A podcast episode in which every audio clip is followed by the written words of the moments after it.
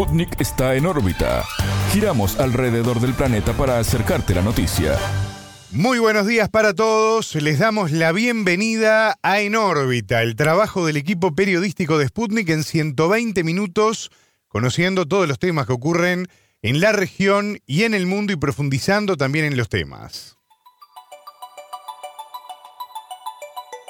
Y para profundizar me acompaña hoy en nuestra mesa de trabajo nuestra compañera Natalia Verdún que la trajo el calor. Tenía tanto calor que dijo me voy a meter adentro del estudio porque está frío.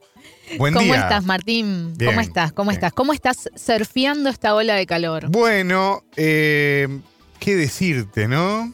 Es tremendo realmente lo que está pasando.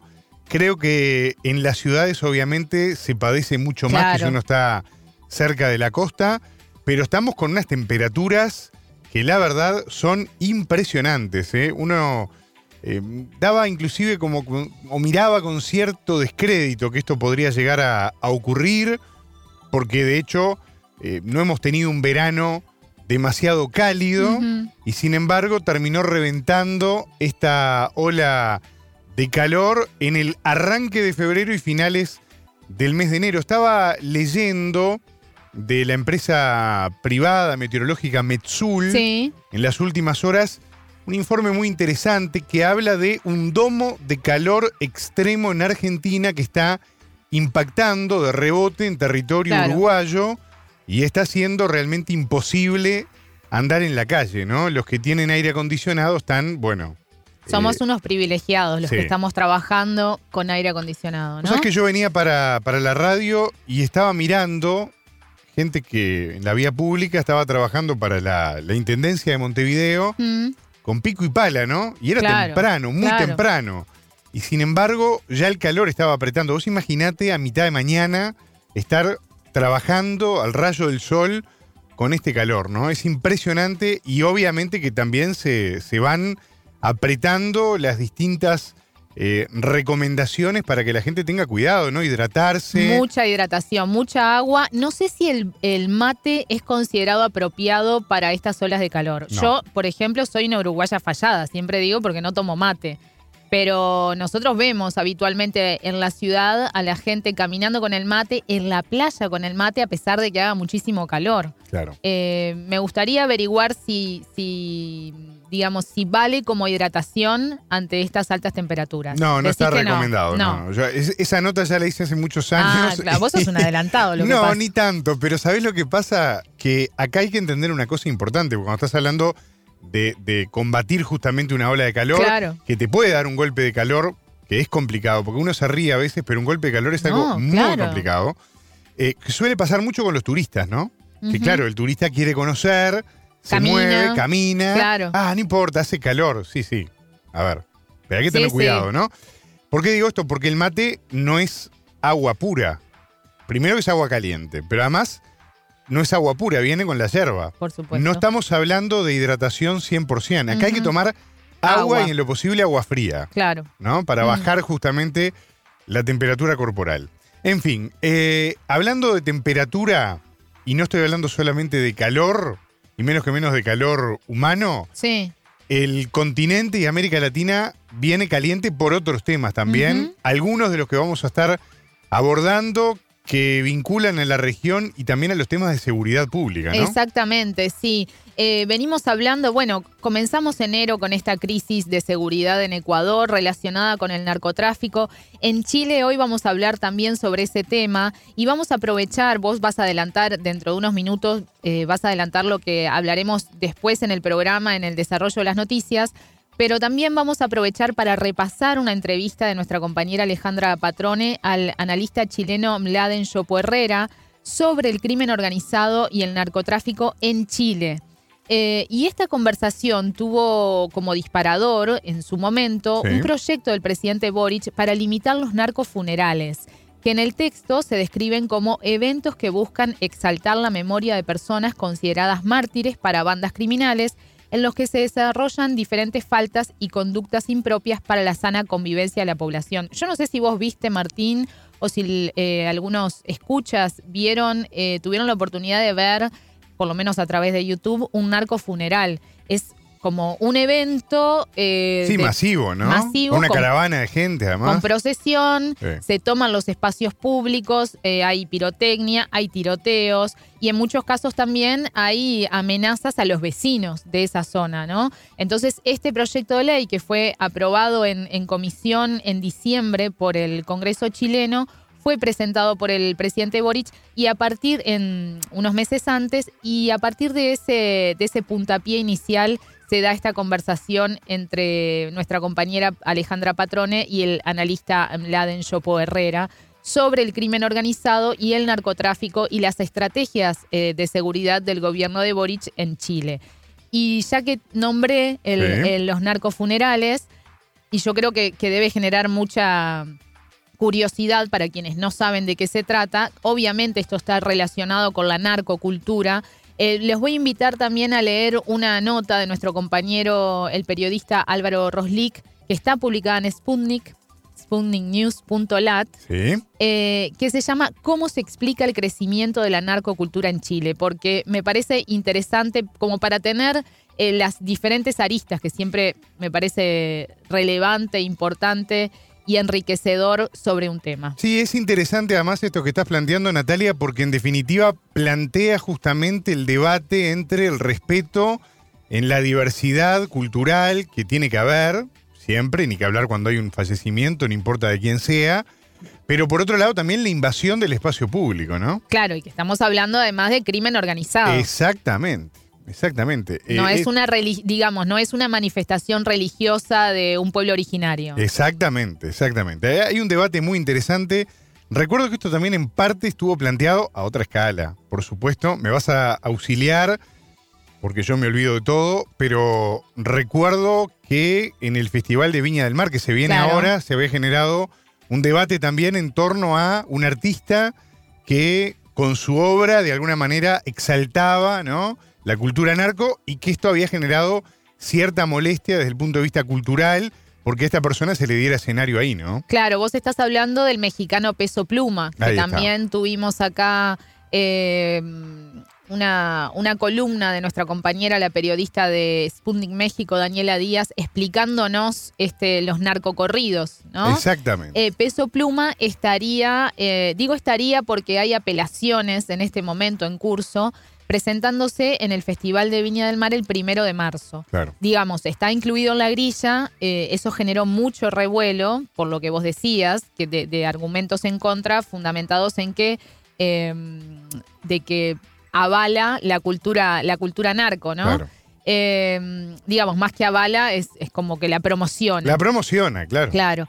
Eh, bueno, seguiremos viendo qué pasa ahí. Camila Bentancor, nuestra compañera, también estuvo trabajando en ese tema, Sí. específicamente sobre el show de Peso Pluma en Viña del Mar, pero hasta el momento estaría mm, todavía confirmado. Pero ya te digo, hay eh, apelaciones en la Corte de Valparaíso sobre este tema. Bueno, hablando de Chile y hablando de adelantos de cosas que vamos a tener en el programa, quiero compartir con ustedes que el tema de la seguridad es un tema que viene siendo discutido en toda América Latina, pero Chile no está escapando a este debate y a esta preocupación.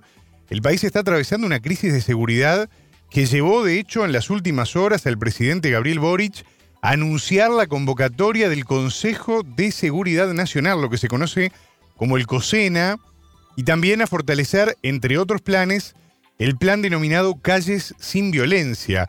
Eh, decía Boric en esta conferencia de prensa, no queremos convertirnos en otros países de la región, en clara alusión a Ecuador, ¿no?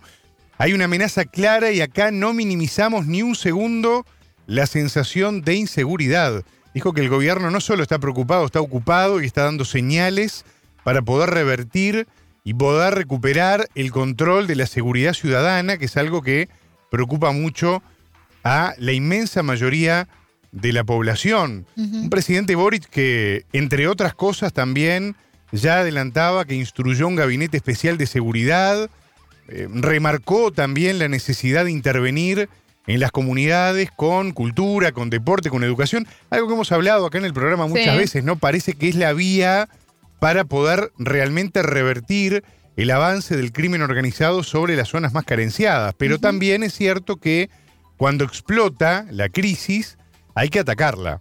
Uno no puede quedarse solamente en la disquisición filosófica o en hablar de planes de acá a 15, 20, 30 años que involucran la cultura, el deporte y la educación, ¿no? Claro. Eh, y eso de alguna manera es lo que muchos le están achacando al gobierno de Gabriel Boric, ¿no? Que entró con una lógica eh, muy eh, vinculada a la policía con un rol ciudadano y no con un rol netamente represivo, pero que cuando uno está hablando de bandas del narcotráfico, cuando uno está hablando de bandas organizadas que van cooptando a los jóvenes principalmente, uno no puede quedarse en la tibieza, ¿no? Y eso es lo que algunos le critican al propio Boris, que hizo un llamado a la unidad nacional, justamente respondiendo a las críticas de la oposición que no le perdona, justamente que Chile esté entrando en esta espiral de violencia y de inseguridad. Ibas a decir algo. Iba a decir algo, sí. Yo levanto, yo le voy a contar a la gente que yo levanto la mano para hablar acá. Para apagar la radio. no, porque quiero, quiero aportar algo, Martín. Vos dijiste, empezaste diciendo una frase del presidente Boric que dice: no queremos convertirnos en otros países de la región. Y te acordás que hace, bueno, no sé si te acordás, pero lo recuerdo, que hace alrededor de 15 días, la, primera, la primera quincena de enero, bueno, cuando todavía el tema de Ecuador estaba como muy álgido, eh, Boric se refirió a eso y dijo, Chile no es Ecuador. Ha habido varias comparaciones en los últimos días que me parecen preocupantes. Chile no es Ecuador. Chile tiene instituciones fuertes y sólidas que tenemos que cuidar entre todos, eh, dijo esto el presidente cuando viajó a Guatemala a, a la, Asunción, de Arevalo. Exactamente. Claro, lo que pasa que evidentemente no hay una distancia entre el discurso y lo que está ocurriendo, claro. ¿no? Y creo que a veces es lo que está ocurriendo también que hace que la gente se moleste con los políticos y con la institucionalidad, ¿no? Que se deja como avanzar, avanzar, avanzar, se hace un juego político también que muchas veces está arriba de la mesa, pero ahora la realidad está instalada, homicidios, ajustes de cuentas, inseguridad, robos en las calles. Esto está generando, sin contar todo esto que hablábamos más temprano, de los narcofunerales, etcétera, preocupa mucho a la, a la opinión pública. De ese tema estuvimos hablando y en un rato vamos a escuchar al chileno Sidney Houston, que es consultor en seguridad ciudadana, especialista en el tema, y lo vamos a estar escuchando. Pero antes quisiera compartir contigo, y obviamente con todos ustedes que están del otro lado, el testimonio que le pedimos también a una colega periodista de Chile que se llama Camila Fierro, que ha estado también en En órbita en más de una oportunidad, analizando otros temas de actualidad, pero le pedimos un testimonio para que nos cuente un poco el estado de situación, ¿no? Sobre cómo se está viviendo en Chile. Y ella puso especial énfasis en la brutalidad de los actos delictivos. Bueno, la situación de inseguridad que se vive actualmente en el país es bastante preocupante, eh, si bien es un tema que se viene arrastrando hace varios años ya, eh, durante los últimos años o particularmente este último año, ha llamado bastante la atención la brutalidad con la que se cometen estos crímenes, eh, en donde vemos que los delincuentes simplemente les da lo mismo si están lidiando con un adulto mayor, con un niño. Para ser exacta, de hecho, las cifras, durante el año pasado, el 2023, 38 niños murieron en una situación delictual, eh, baleados particularmente, y ya en lo que vamos de este año, en enero, siete niños también eh, han muerto producto también de la delincuencia. Por lo tanto, preocupa particularmente la brutalidad con la que estos delincuentes atacan, donde finalmente en Chile uno ya siente que no puede salir seguro eh, porque estos crímenes se cometen en cualquier lugar, en la vía pública. Eh, finalmente acá no hay ningún tipo de preocupación por parte de los delincuentes, simplemente ellos cometen este ataque eh, sin importar que los puedan pillar, etcétera. Y bueno, también lo que preocupa bastante es sin duda la llegada del crimen organizado acá al país, un tema que quizás años atrás hubiese sido impensado, pero que hoy en día está cada vez más común, que se ha instalado de manera definitiva en el país, donde ya se ha comprobado que hay redes de gente como el tren de Aragua en el norte del país y que finalmente también afecta la situación de seguridad. Martín, seguimos en Chile porque mm, El- en el año 2022, estaba pensando exactamente si había sido esa fecha, en el primero de mayo del 2022 hubo, como siempre, en los primeros de mayo, marcha de trabajadores. Claro. Eh, y en, esa, en una de esas marchas, hubo dos en la capital, Santiago, y en una de esas marchas, que fue organizada por la Central Clasista de Trabajadores y Trabajadoras de Chile, eh, una periodista fue asesinada. Se trató de Francisca Sandoval, que murió luego de que recibiera un disparo en medio de esas manifestaciones en el barrio Meix. Eh, ahora, la Fiscalía Metropolitana Centro Norte pidió 25 años de prisión para el imputado por ese homicidio. Se trata de Marcelo Naranjo, de 42 años, conocido como el Pestaña, a quien se le imputan tres delitos consumados, homicidio, porte ilegal de arma de fuego y disparos injustificados en la vía pública. Francisca Sandoval, que trabajaba para el canal 3 La Victoria, un medio comunitario, falleció dos- el 12 de mayo, 11 días después de que le impactara eh, la bala en su cráneo. Y a diferencia de lo que pide el Ministerio Público para el, para el imputado, su familia, la querellante en el caso, pide cadena perpetua. Claro. Eh, según señala la acusación, a las 13 horas del 1 de mayo de 2022, el vendedor ambulante del barrio Meix, en la intersección de la Alameda con la calle San Alfonso, procedió a disparar en varias oportunidades hacia las personas que se encontraban en el bandejón central de la Alameda en dirección al norte de su posición.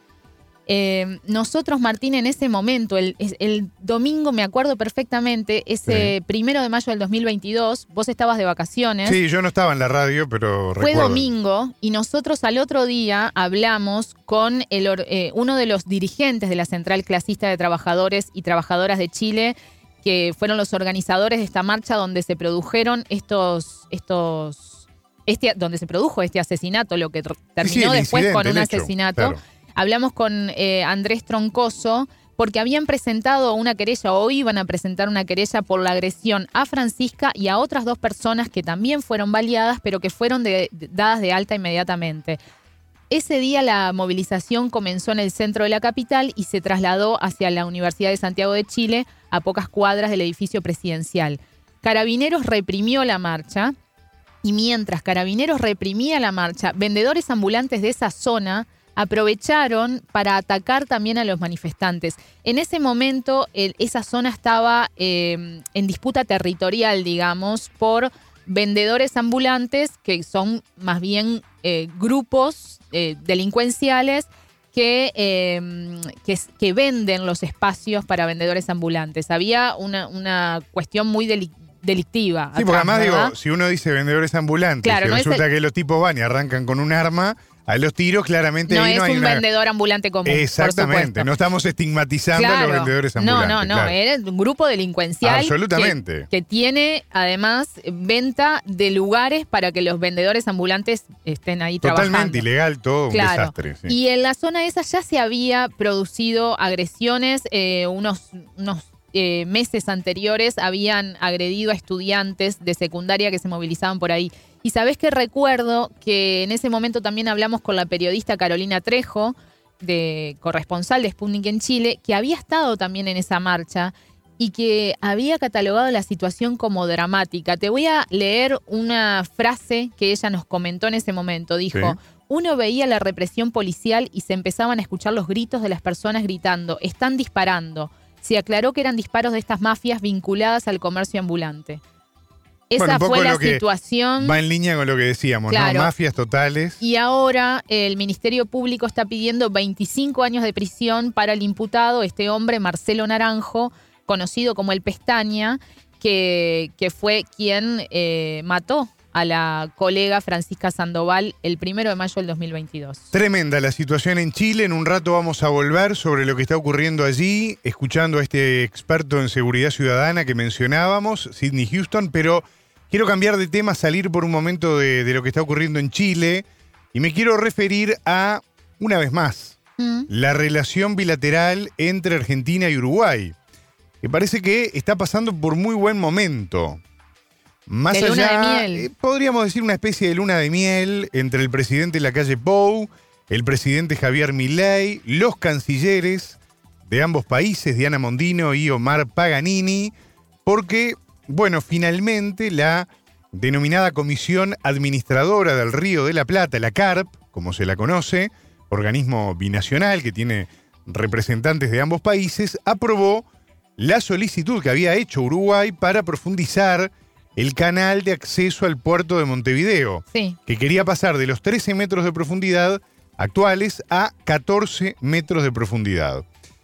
Esta medida, que Uruguay había reclamado desde hace más de una década en realidad, y que el presidente de la calle Pou, cuando llegó al gobierno, la metió entre las prioridades que quería coordinar con Argentina y que no pudo, esto también hay que señalarlo, con el presidente Alberto Fernández, porque hubo un par de reuniones, recordemos aquel asado eh, en la estancia presidencial de Anchorena, donde se había planteado este tema, y no hubo posibilidades con Alberto Fernández de que esto ocurriera, pero ahora, con la llegada del presidente Javier Milei, con las afinidades políticas, ideológicas y económicas también, bueno, finalmente se logró concretar este acuerdo.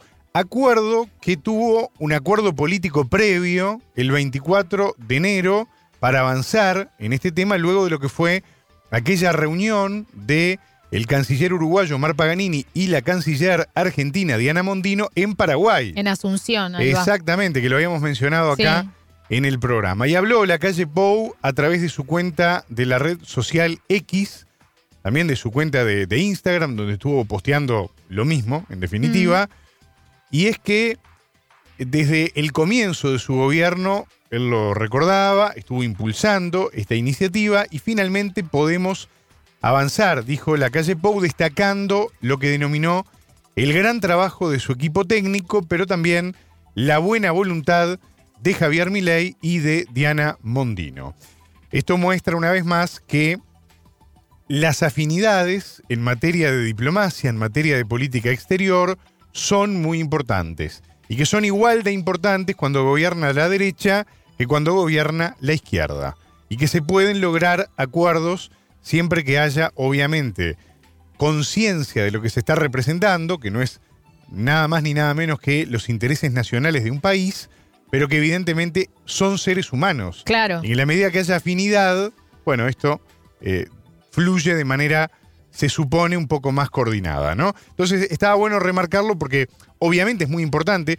Mucha gente dirá, bueno, pero ¿qué me importa, no? 14 metros el puerto de Montevideo. Un metrito un más metro que le más, hace. un metro menos. No, no, no. Esto es muy importante. Y es muy importante ni que hablar en un Mercosur que tiene problemas, en un Mercosur que no logra muchas veces acuerdos internos en un montón de temas, en un Mercosur que tiene enormes asimetrías desde el punto de vista de lo que son las realidades de los distintos integrantes. Pensemos Mm. la realidad socioeconómica que está viviendo Argentina hoy, pero el tamaño y la riqueza que tiene con la realidad que vive Uruguay, pero también con el tamaño que tiene nuestro país. Pensemos la realidad totalmente diferente que está viviendo Brasil. Hemos dado indicadores en este último tiempo en el programa que muestran un crecimiento, un repunte de Brasil que es impresionante y que es la locomotora del Mercosur y de América Latina. Porque nadie puede dudar por tamaño, por población, por desarrollo, lo que significa Brasil. Pero también la realidad distinta en la que está Paraguay.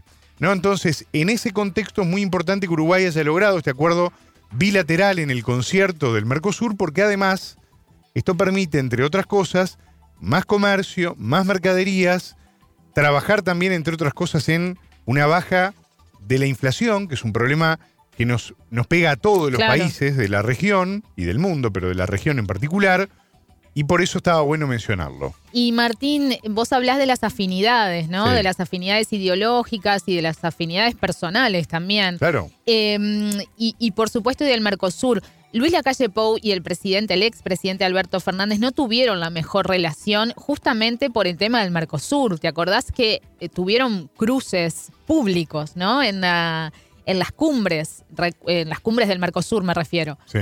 Eh, no las Sin ir cumbres más de la lejos, zona. recuerdo, recuerdo aquella, eh, creo que fue la, la primera de la calle Pou o la Una que segunda. fue virtual, Que fue virtual, en la que la calle Pou habló del Astre, ¿no? claro. Y, y Alberto Fernández le contestó aquella famosa frase, nosotros no somos lastre de nadie. La- mira, voy a hacerla textual. A ver, menos mal que tengo a Natalia Verdún para que me haga de ayuda a memoria, porque Claro. estoy jugando de memoria totalmente. Eh, y a Google. Bueno, eso después, pero vamos a dejarlo Sí. créditos humanos. Sí, sí, sí, pero Sí. quería buscar la, la- la frase exacta porque es verdad, el presidente uruguayo habló de lastre, que el, que el Mercosur funcio- funcionaba como un lastre para Uruguay. Y Alberto Fernández dijo, una carga es algo que hace que a uno lo tiren de un barco y lo más fácil es bajarse del barco si es que esa carga pesa. Terminemos con esas ideas que ayudan tan poco a la unidad. No queremos ser lastre de nadie. Si somos un lastre, que tomen otro barco. Yo en ese Es- momento estaba en la torre ejecutiva de- del gobierno de, de Uruguay. Estábamos en el piso 2 con los periodistas siguiendo lo que estaba ocurriendo en esa conferencia de prensa y en el piso 11 estaba la calle Pou con la bandera del Mercosur y la bandera de Uruguay haciendo este discurso que vos estás haciendo mención. Y lo recuerdo porque fue una- un choque Fue un choque fuerte. trenes, ¿no? Claro, Importante. Claro, claro. Por eso digo que, que el, el- el Mercosur generó como un. no el mejor relacionamiento entre los dos presidentes. Era otro Mercosur también, ¿no? Estaba Bolsonaro en Brasil. También, Entonces también de esa manera tenía como más espalda la calle Pou para lanzar claro. este mensaje frontal contra el presidente de Argentina que estaba en una enorme soledad, ¿no? Porque eh, estaba Mario Abdo Benítez Marito, en, sí, en en Paraguay. Paraguay. o sea, había una, un- una línea de tres ahí en términos futbolísticos entre ah, Mario Abdo Benítez, la calle Pou y Bolsonaro que lo dejaba totalmente apartado a Alberto Fernández que tenía que también contestar de esta manera. Pero después vino Lula y después Claro. cambió el escenario. Y después también, porque esto, esto estaba vinculado al acuerdo sí o no del Mercosur o de Uruguay en solitario con, con China. Y después vino La Lula. flexibilización del Mercosur, que La es la frase famosa- reiterada del presidente uruguayo. Exactamente. Y ahí vino Lula y aquella recordada reunión en la que se comieron un asado en la residencia presidencial de Suárez y Reyes en Montevideo En enero del año pasado, cuando en enero Lula. del año pasado, efectivamente. Y ahí Lula lo acomodó a la calle Pou. Le dijo, no, no, pará. Estamos en una cuestión de escalas. Vos negociá lo que quieras, siempre que sea dentro del Mercosur. Pero después vino Lula y acomodó el escenario, ¿no? Mm. Y ahora, evidentemente, China dejó en claro que no tiene nada contra Uruguay, al contrario, está súper interesada en negociar con Uruguay, pero si es en clave regional, en Claro. clave Mercosur, mucho mejor. Claro, claro. Y seguimos pendiente del acuerdo con la Unión Europea, que parece que se nos está complicando por los productores agrícolas. Sí, los franceses están enojadísimos. Franceses, alemanes, ya lo veremos. Ya, ya estaremos hablando de ese tema. Bueno, tenemos algunas cuestiones más para compartir. Sí, porque también vamos a estar hablando hoy de Perú, porque el ex asesor presidencial de Alberto Fujimori, Vladimiro Montesinos, fue condenado a 19 años de prisión por las masacres de Pativilca y La Cantuta de 1992.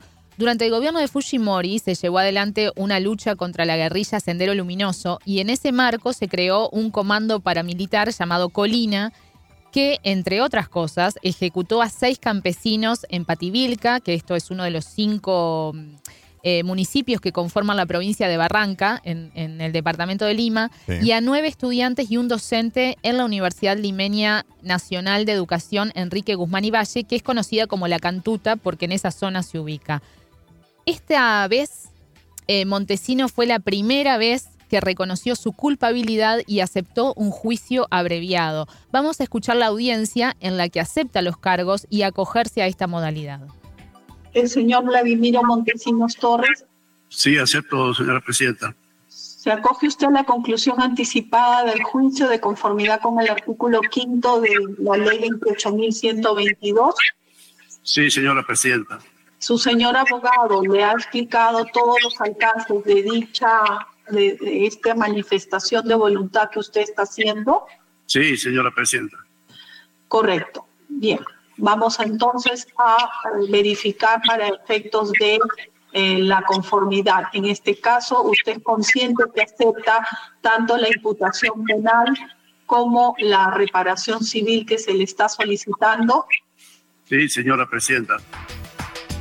Más adelante, Martín y audiencia, vamos a compartir una entrevista con la abogada Gloria Cano de la Asociación Pro Derechos Humanos que representa a las víctimas de estas masacres de Pativilca y La Cantuta ocurridas en 1992 y por la cual el ex asesor presidencial de Alberto Fujimori, el peruano Vladimiro Montesinos, acaba de ser condenado a 19 años de prisión.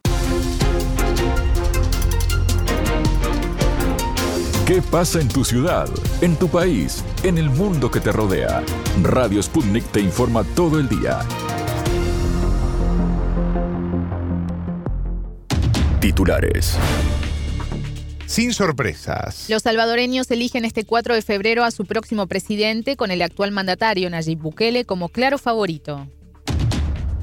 Inyección. La Unión Europea acordó un nuevo tramo de ayuda macrofinanciera para Ucrania en el marco de su conflicto con Rusia.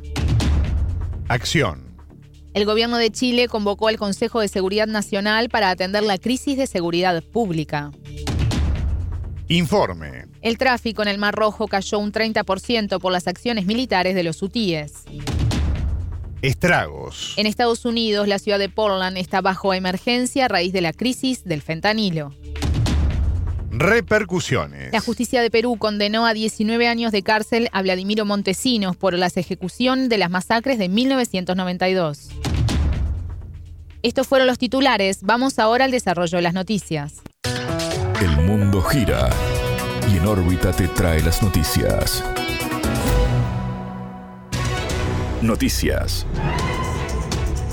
Previa. Los salvadoreños votarán el domingo 4 de febrero en unas elecciones donde el presidente Nayib Bukele aparece como el gran favorito. La guerra contra las pandillas, cuestionada por organismos de derechos humanos, aparece como la mayor fortaleza del mandatario para conseguir la reelección. Un sondeo de la Universidad Centroamericana reveló que Bukele, de 42 años, tiene una intención de voto del 81,9%. En la oposición, dividida entre cinco candidatos, ninguno de los aspirantes alcanza el 5%. En órbita conversó con Eduardo Escobar, director de la organización Acción Ciudadana. El entrevistado manifestó que el país llega a estos comicios con una enorme asimetría electoral marcado por la crisis económica y por una oposición disminuida.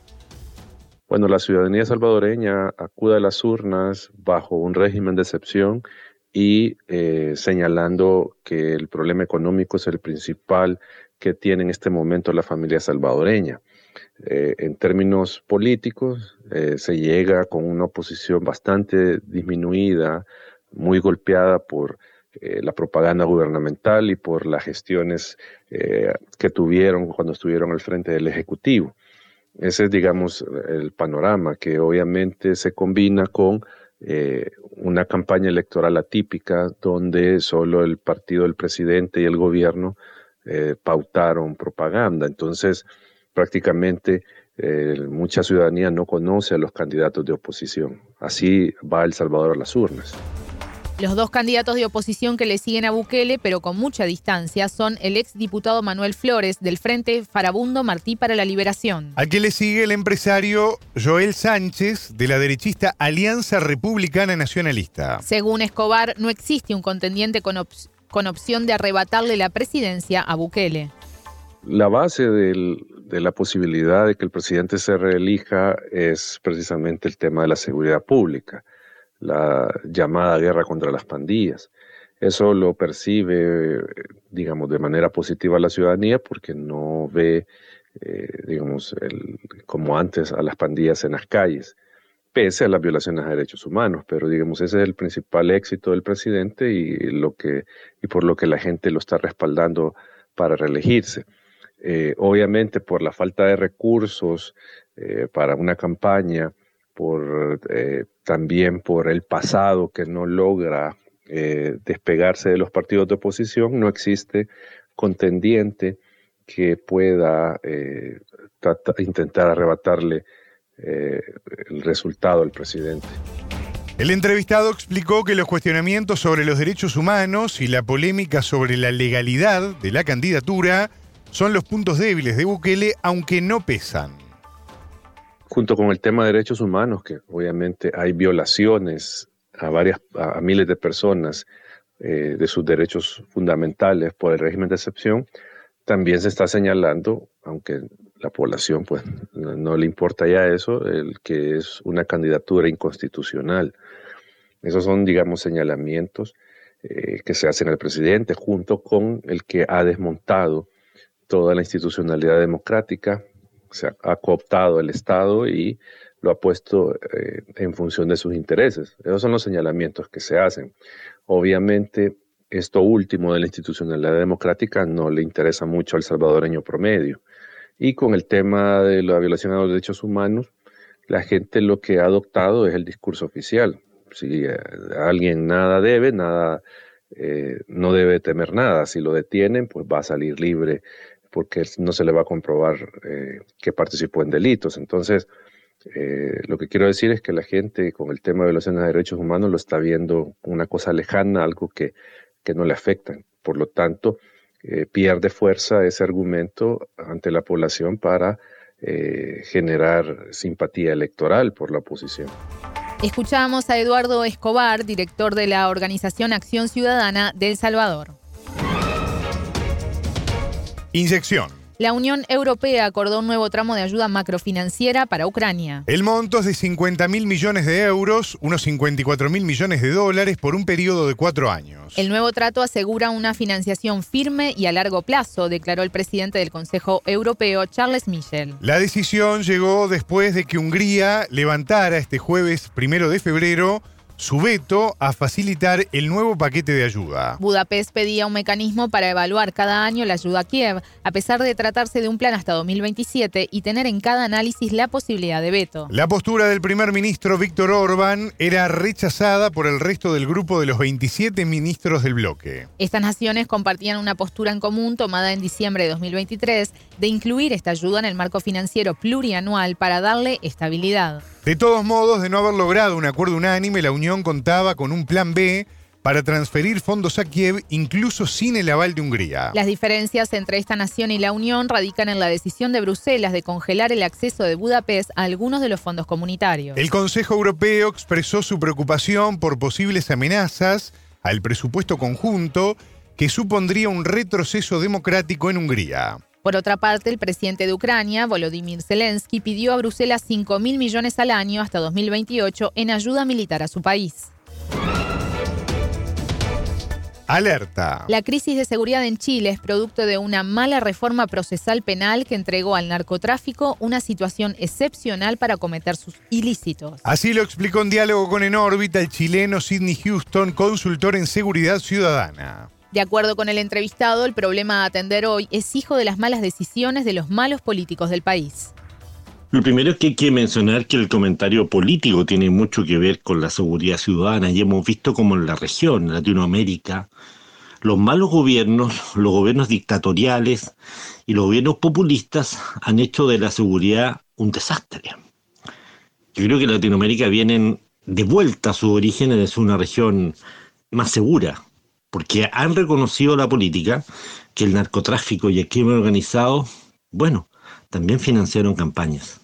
Dicho esto, en Chile, la mala reforma procesal penal, que es demasiado garantista, le entrega al narcotráfico, a los líderes, una situación excepcional para cometer sus ilícitos, cometer sus fechorías, tener sus eh, centros de operaciones en Chile.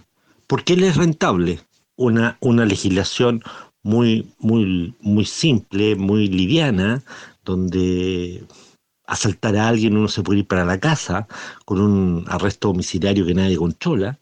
Por lo tanto, el problema de Chile es, producto de las malas decisiones de los propios chilenos y de las malas decisiones políticas de los malos políticos chilenos.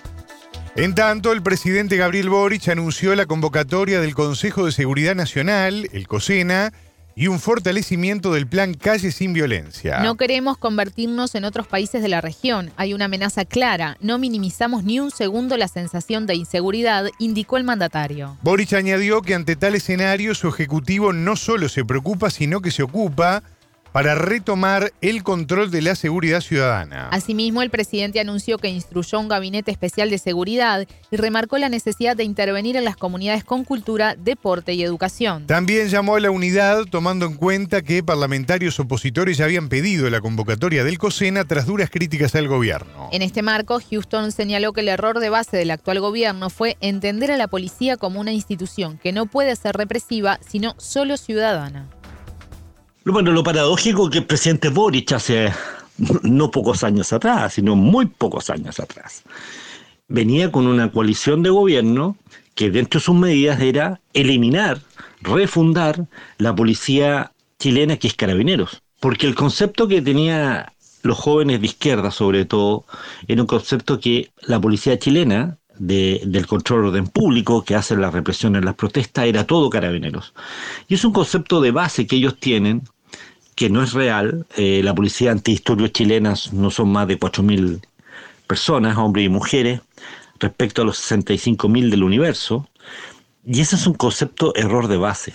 Carabineros de Chile es una institución mucho más grande, una institución nacional localizada en toda la región del país, en todos los pueblos más pequeños y, tiene y goza de un gran prestigio por lo comunitario de la institución de policía.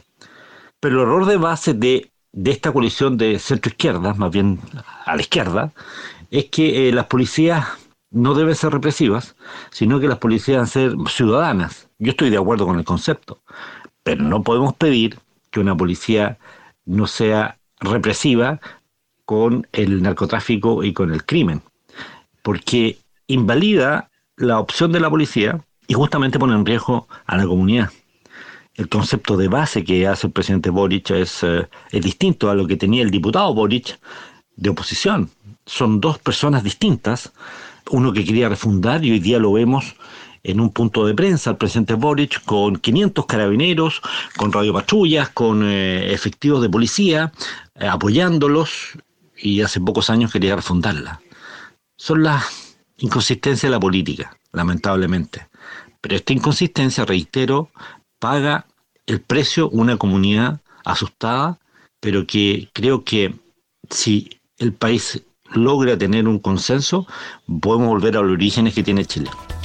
Para el experto, a diferencia de Ecuador, Chile aún no fue penetrado por los cárteles mexicanos, por lo que el desafío pasa por el trabajo de inteligencia policial. Yo lo he dicho hace mucho tiempo, Ecuador y Chile tienen una diferencia histórica con respecto a la situación delictual. Sin embargo, hoy día, si conversamos sobre el crimen organizado y el narcotráfico, nos separa una delgada línea roja. Esta delgada línea roja es que en Chile aún no tenemos una presencia de los cárteles mexicanos, que sí están en el Ecuador. La pregunta es, ¿qué está haciendo Chile para, en forma de inteligencia y prevención del delito, evitar que estos cárteles mexicanos que van a ser expulsados seguramente del Ecuador por las políticas del presidente Novoa, lleguen al país? Viendo lo que conversamos al comienzo, que Chile ofrece una legislación muy liviana, muy rentable para estas organizaciones delictuales. Ese es el, desafío que tiene Chile en la región. Endurecer la reforma procesal penal, hacerla a nivel internacional, no tan garantista, como la tenemos hoy día en Chile, donde probar un delito es muy difícil y por eso han aumentado tanto los homicidios, los delitos, porque ven en nuestro país un paraíso para estos crímenes y estas organizaciones delictuales. El problema está que al ciudadano chileno, la política y el gobierno de turno le ofrece un ministerio de seguridad, como si un ministerio va a cambiarlo todo. Y eso es un error. Si no cambia la ley, aunque pongan al ministerio de la NASA en Chile, no va a cambiar. Es un concepto básico de prevención del delito que lamentablemente la ceguera política, y por qué no decirlo, la ignorancia en prevención del delito, hace que Chile llegue al lugar donde está. Confío en que podemos salir. Escuchábamos al chileno Sidney Houston, consultor en seguridad ciudadana.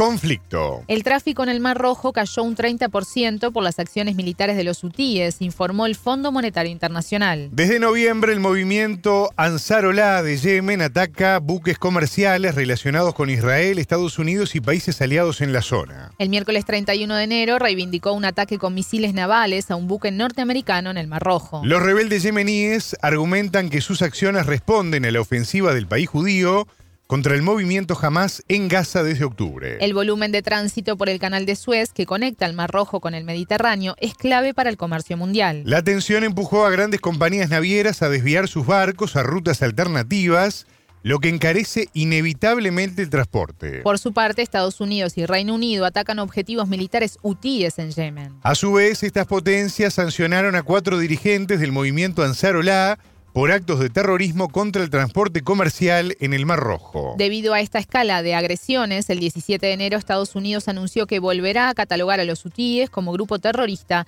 etiqueta que había retirado en 2021.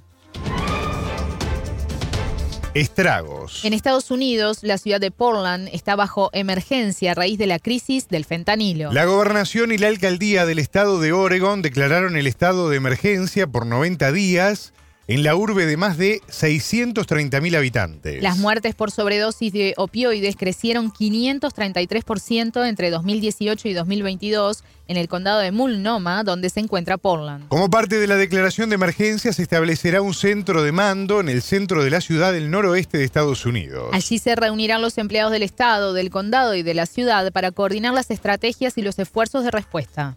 En esta ciudad se desplegarán servicios de seguridad pública, adicción y salud pública, respuestas a crisis y otros servicios a los afectados por el fentanilo. En los últimos años, la indigencia y la adicción a las drogas aumentaron en Portland. Las autoridades locales reconocen que la situación causa un daño económico y también de reputación. En 2020, los residentes de Oregon aprobaron la medida 110 que despenalizó la mayoría del consumo de drogas. Además, estableció que cuando la policía encuentre consumidores de fentanilo debe derivarlos a centros de tratamiento. Sin embargo, muchos de ellos no se presentan. Anualmente mueren unas 110.000 personas por sobredosis de drogas en Estados Unidos. Cerca de dos tercios de estos fallecimientos se asocian al uso de opioides sintéticos como el fentanilo, según datos oficiales. Esta droga es 50 veces más potente que la heroína y 100 veces más que la morfina. Juicio. La aceptación de cargos del ex asesor presidencial peruano Vladimiro Montesinos por las masacres de Pativilca y La Cantuta corrobora lo que el Poder Judicial ya había señalado. Así lo afirmó en órbita Gloria Cano, abogada de la Asociación Pro Derechos Humanos de Perú, representante de las víctimas. Montesinos, mano derecha del expresidente Alberto Fujimori, fue condenado a 19 años y 8 meses de prisión por homicidio calificado y desaparición forzada de 16 personas. Los hechos se sucedieron entre enero y julio de 1992, cuando el gobierno realizaba operaciones contra la guerrilla Sendero Luminoso. En ese marco se creó el Comando Paramilitar Colina, que según la Fiscalía estaba bajo órdenes de Fujimori y ejecutó campesinos y estudiantes considerados sospechosos. A juicio de la abogada Gloria Cano, muchos fujimoristas negaron la existencia de Colina y por tanto la aceptación de culpa de Montesinos reafirma que sí existió. Con los anteriores juicios, que se tiene contra el Grupo Colina, contra el destacamento Colina y contra todo ese aparato organizado de poder, ya se había establecido eh, concretamente cuál había sido la función tanto de, Montesinos como del resto de eh, la cúpula militar y los miembros del destacamento. Sin embargo, siempre es importante eh, que, por lo menos en este caso, haya habido un reconocimiento expreso ¿no? de una aceptación de cargos de parte de Montesinos, ya que en los anteriores procesos siempre hubo eh, una negativa de su parte de, cualquier tipo de reconocimiento.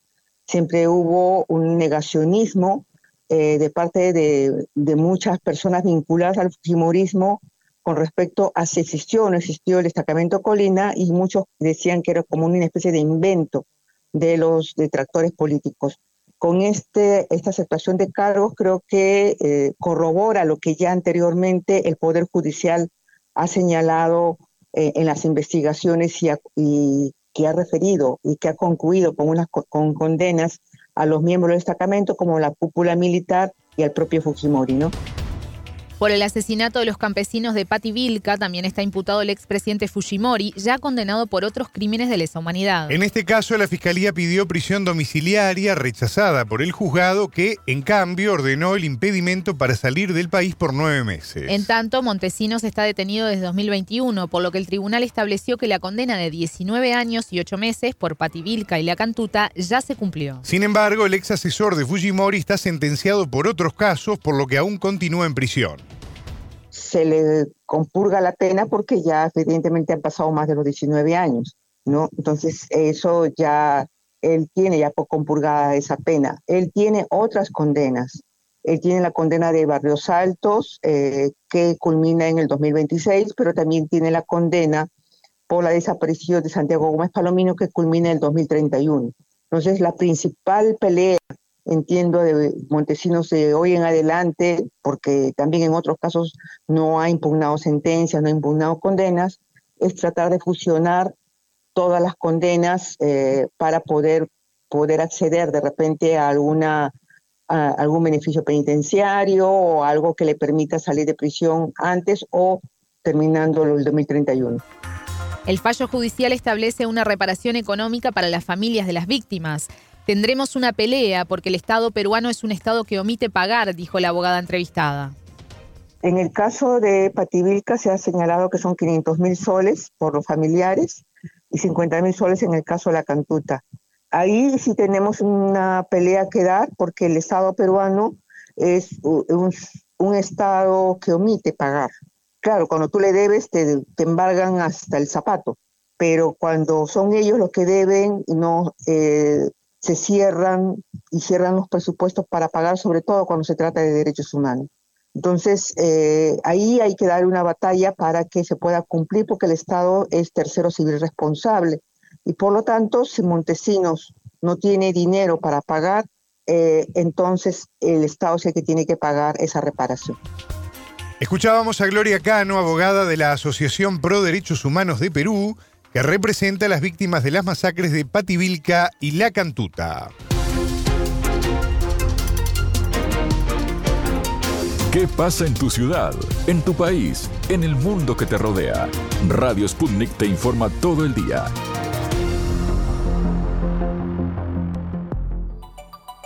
Bueno, Natalia, momento de hacer la primera pausa aquí en En órbita y aprovechando que te tengo acá en el estudio, te voy a pedir, por favor, que le recuerdes a la audiencia las formas que tienen de volver a escuchar este programa y también de consultar otros contenidos. Sí, a través de la página web que es sputniknews.lat. Recuerdo además que ahí tienen todas las notas que escriben nuestros compañeros de la web, tanto desde Montevideo como desde México, pero además pueden volver a escuchar los programas. Si van al extremo superior derecho, Sí. hay un icono que dice radio. Yo decía botoncito, pero vos me dijiste que tengo que decir icono.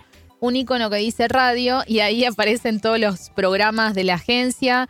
Está en órbita, cara o seca, al contado, telescopio.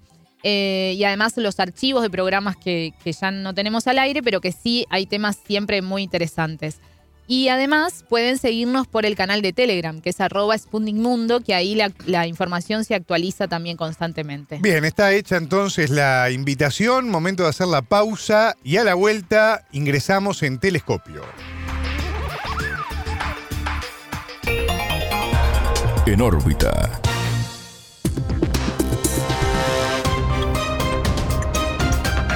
Radio Sputnik te acompaña todo el día para mantenerte bien informado.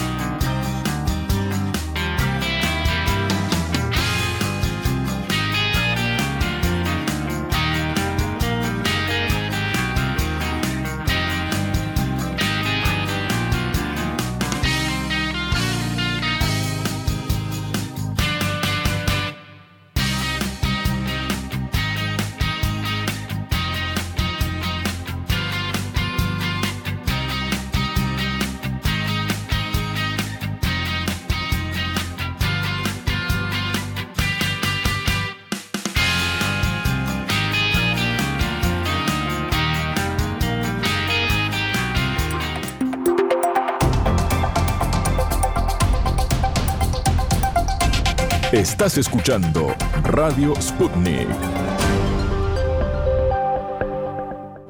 Telescopio. Entrevistas, análisis, expertos, las noticias en profundidad. Todo para pensar la noticia. Lo adelantábamos en la apertura con nuestra compañera Natalia Verdún. Vamos a repasar una entrevista de nuestra compañera Alejandra Patrone, al analista chileno Laden Yo Porrera, sobre la situación del crimen organizado y el narcotráfico en Chile. El entrevistado. Para profundizar en este tema ya tenemos en línea al doctor Laden Yopo Herrera. Él es profesor e investigador del programa Política Global de la Universidad SEC en Chile. Es miembro del Grupo de Análisis de Defensa y Fuerzas Armadas, GADFA, y es columnista en varios medios. Laden, bienvenido a Telescopio. ¿Cómo estás? Qué gusto recibirte. Buenos días. El presidente de Chile, Gabriel Boric, presentó un proyecto de ley para poner límites a los denominados narcofunerales. Estamos hablando de los entierros que en ocasiones derivan en, tiroteos, enfrentamientos o desórdenes públicos. ¿Qué primera lectura haces de esta iniciativa? Sí, llama un poco la atención en general en Chile en este último tiempo la violencia que se ha generado fundamentalmente a partir eh, del narcotráfico, una violencia creciente que ha estado eh, en el país en general, algo no visto en Chile eh, desde su nacimiento.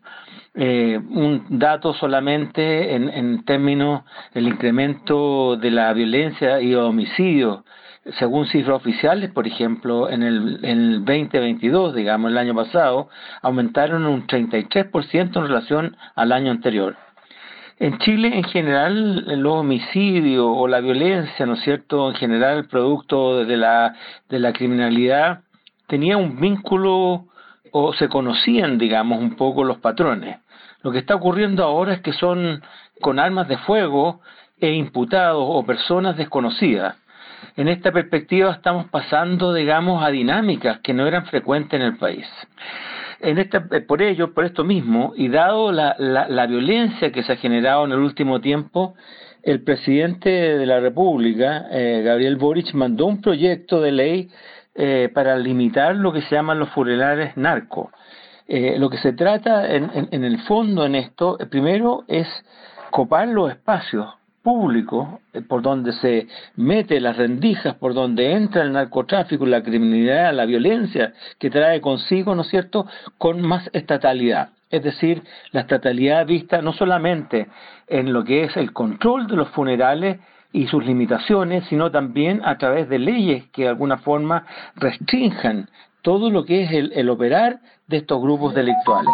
El objetivo, por lo tanto, es prevenir que hechos delictivos o actos de violencia e inseguridad social eh, eh, se den a través de lo que se llaman estos narcofunerales. El presidente Boris presentó una ley, ¿no es cierto?, por lo tanto, para limitar en forma estricta los funerales eh, de, los narcotraficantes o de los criminales con presencia, ¿no es cierto?, eh, en, este ámbito.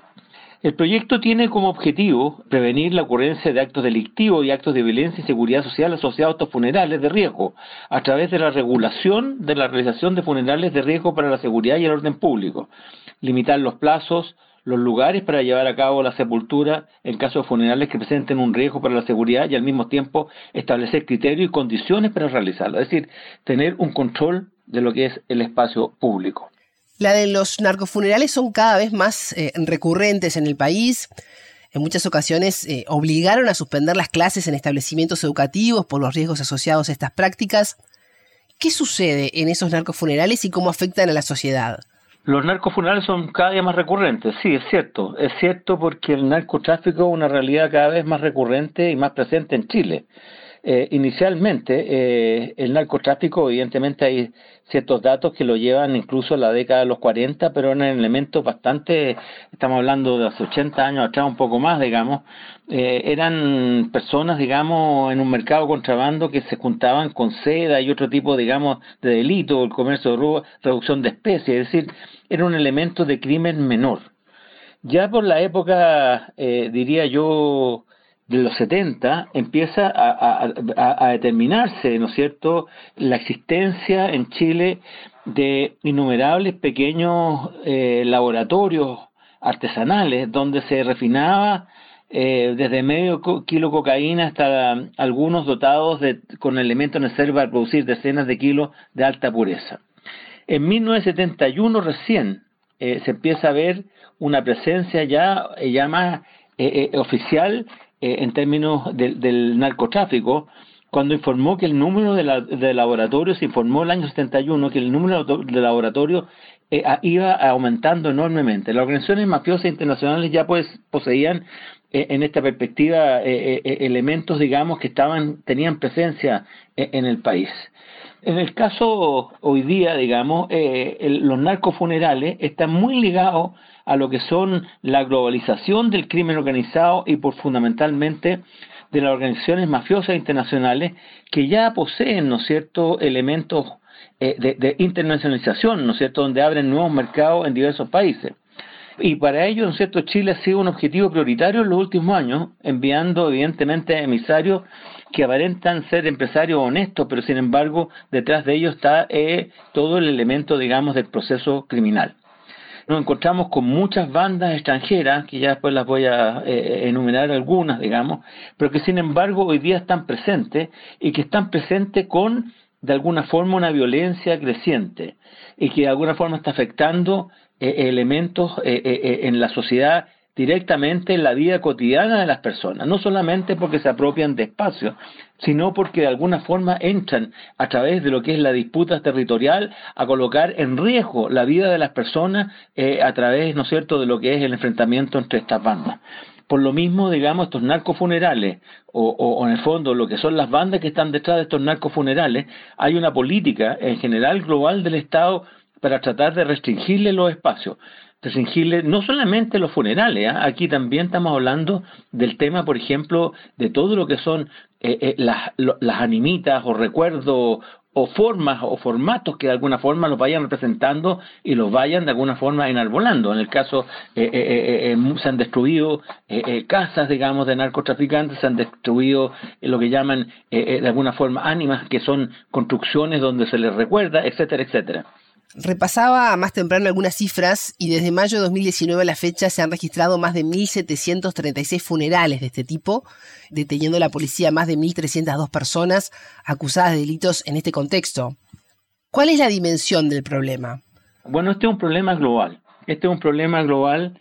Este es un problema donde Chile ya es parte, ¿no es cierto?, de la red internacional del narcotráfico no solamente a través de lo que son distintas organizaciones, digamos, de carteles que están presentes, algunos carteles mexicanos, colombianos, el, el Tren de Aragua de Venezuela, hay carteles de Montenegro, por ejemplo, hay eh, eh, carteles, organizaciones de mafia de, origen marroquí. Es decir, estamos viendo, digamos, hoy día una relación entre el crimen interno, eh, entre la violencia interna y, el, el, desarrollo, digamos, de lo que son los elementos delictuales con la relación, ¿no es cierto?, en la internalización con mafias internacionales. Estamos viéndolo con una globalización que de alguna forma eh, está permitiendo esto.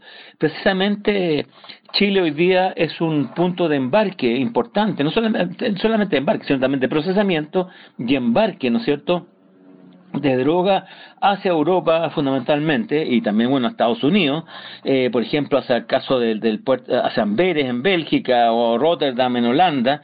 Desde puertos chilenos donde se han encontrado grandes eh, eh, montos de drogas en el caso por ejemplo desde el puerto Coronel en el sur o San Antonio aquí en la zona central ya hablamos específicamente eh, de, de, esto porque eh, la droga llega desde Bolivia, la, droga llega, ¿no es cierto?, eh, desde, ¿no es cierto?, Colombia, llega, digamos, desde otros países de la región, se procesa también en Chile y de alguna forma va adquiriendo valor.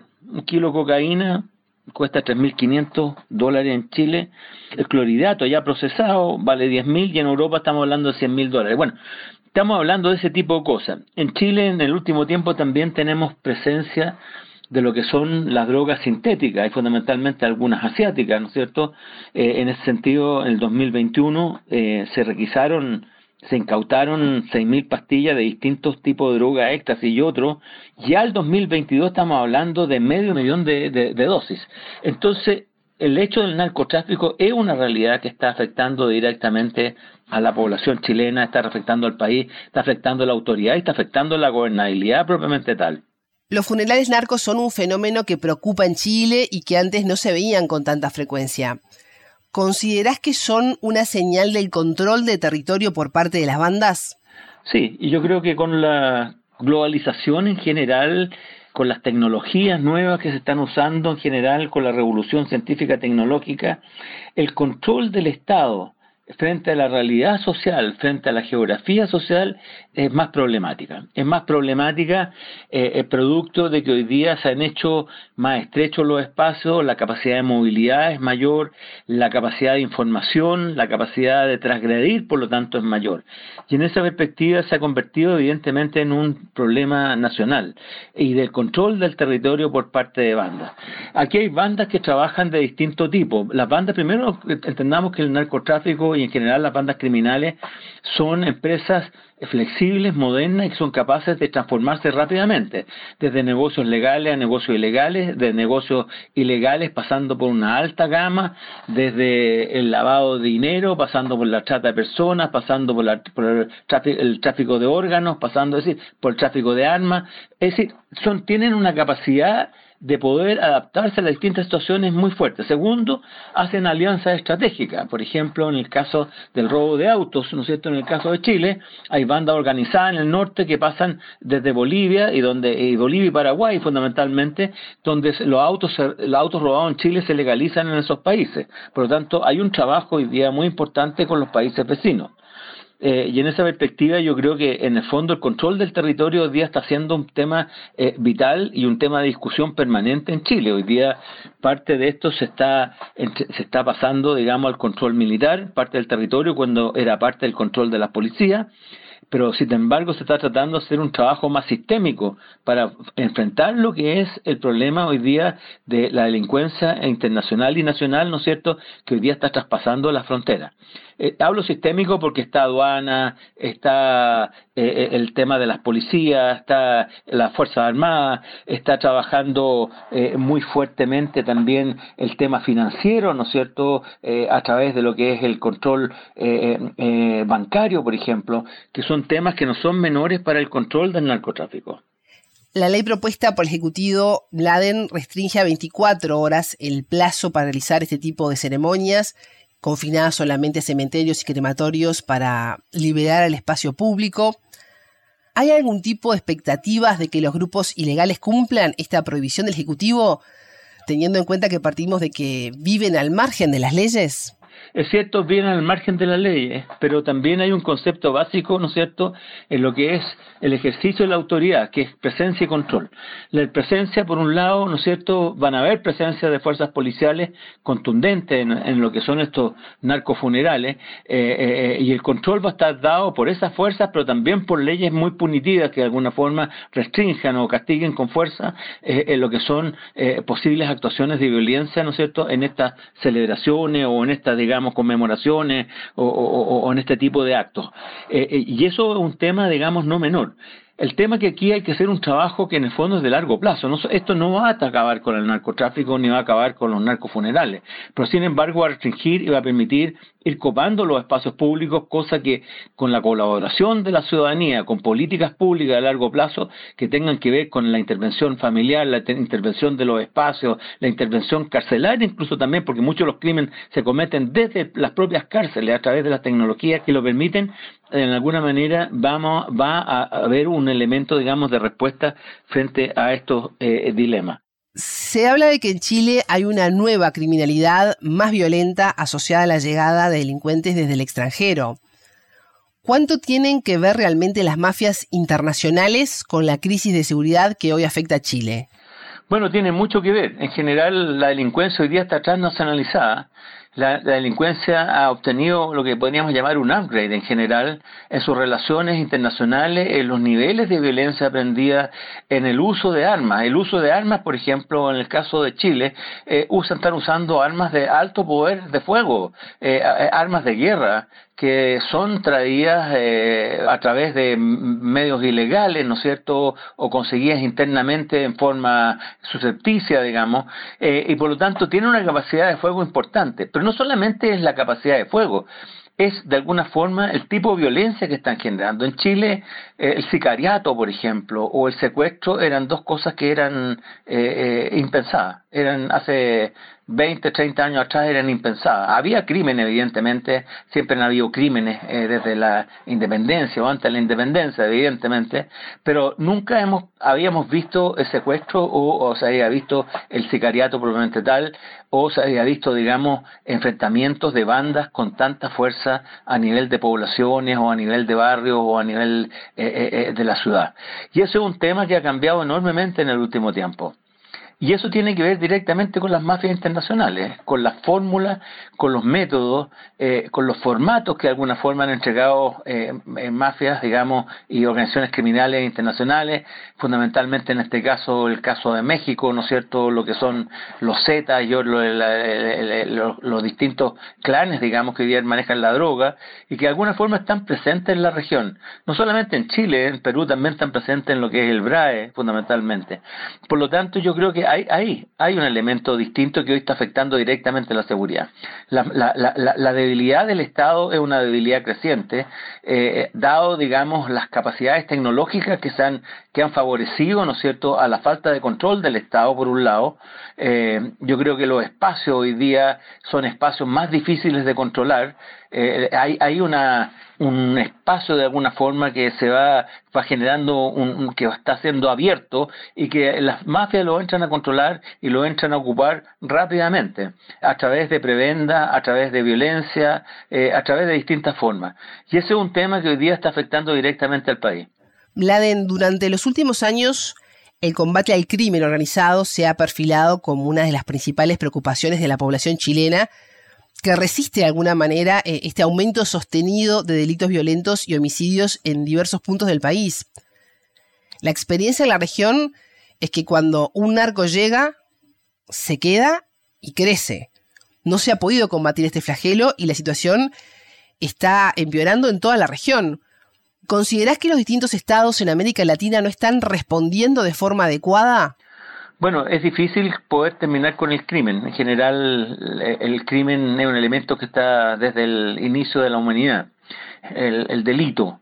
Eh, de alguna forma, sí se puede limitar enormemente con políticas sociales importantes que de alguna forma permitan, ¿no cierto?, a la ciudadanía tener un mayor control de los espacios públicos, con leyes que sean más eficientes en lo que es el tema, digamos, de la información, eh, del manejo de la información, eh, de los elementos carcelarios también tener un mayor control de lo que es las cárceles en términos eh, eh, eh, no solamente de lo que es el ingreso de ciertos elementos electrónicos o drogas a interna, interna o, familiares, sino también en lo que es la capacidad de poder generar, ¿no es cierto?, nuevas conductas al interior de las cárceles. Las cárceles hoy día en América Latina están hacinadas, son personas que de alguna forma aprenden a, a, delinquir más, salen con un posgrado en criminalidad, más que en el fondo entrar a un proceso de eh, eh, recuperación o, reformulación de lo que es su propia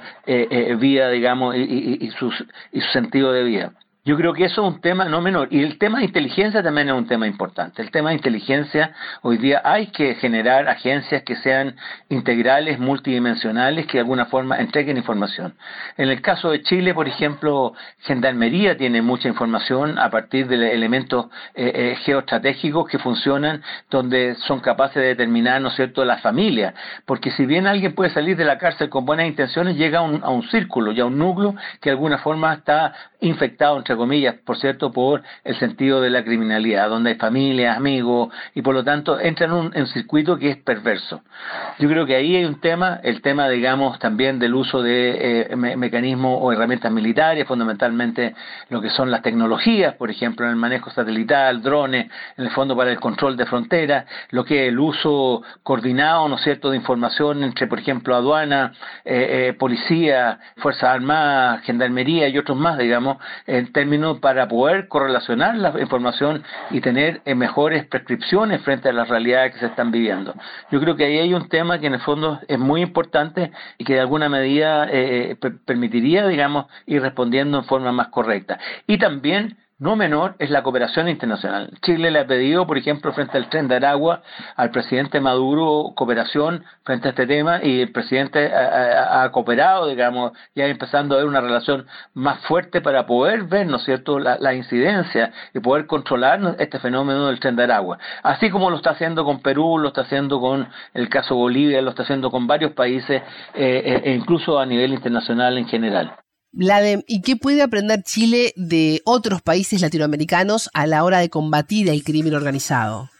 Uno, yo creo que lo más importante es que el crimen eh, no se puede combatir solamente con fuerza. Aquí no se trata de involucrar a las Fuerzas Armadas, por ejemplo, que no están a veces acondicionadas para combatir el crimen organizado, eh, fundamentalmente porque son fuerzas que están eh, para combatir un enemigo similar, en el caso, digamos, eh, es distinto al, concepto de crimen organizado o delincuencia interna.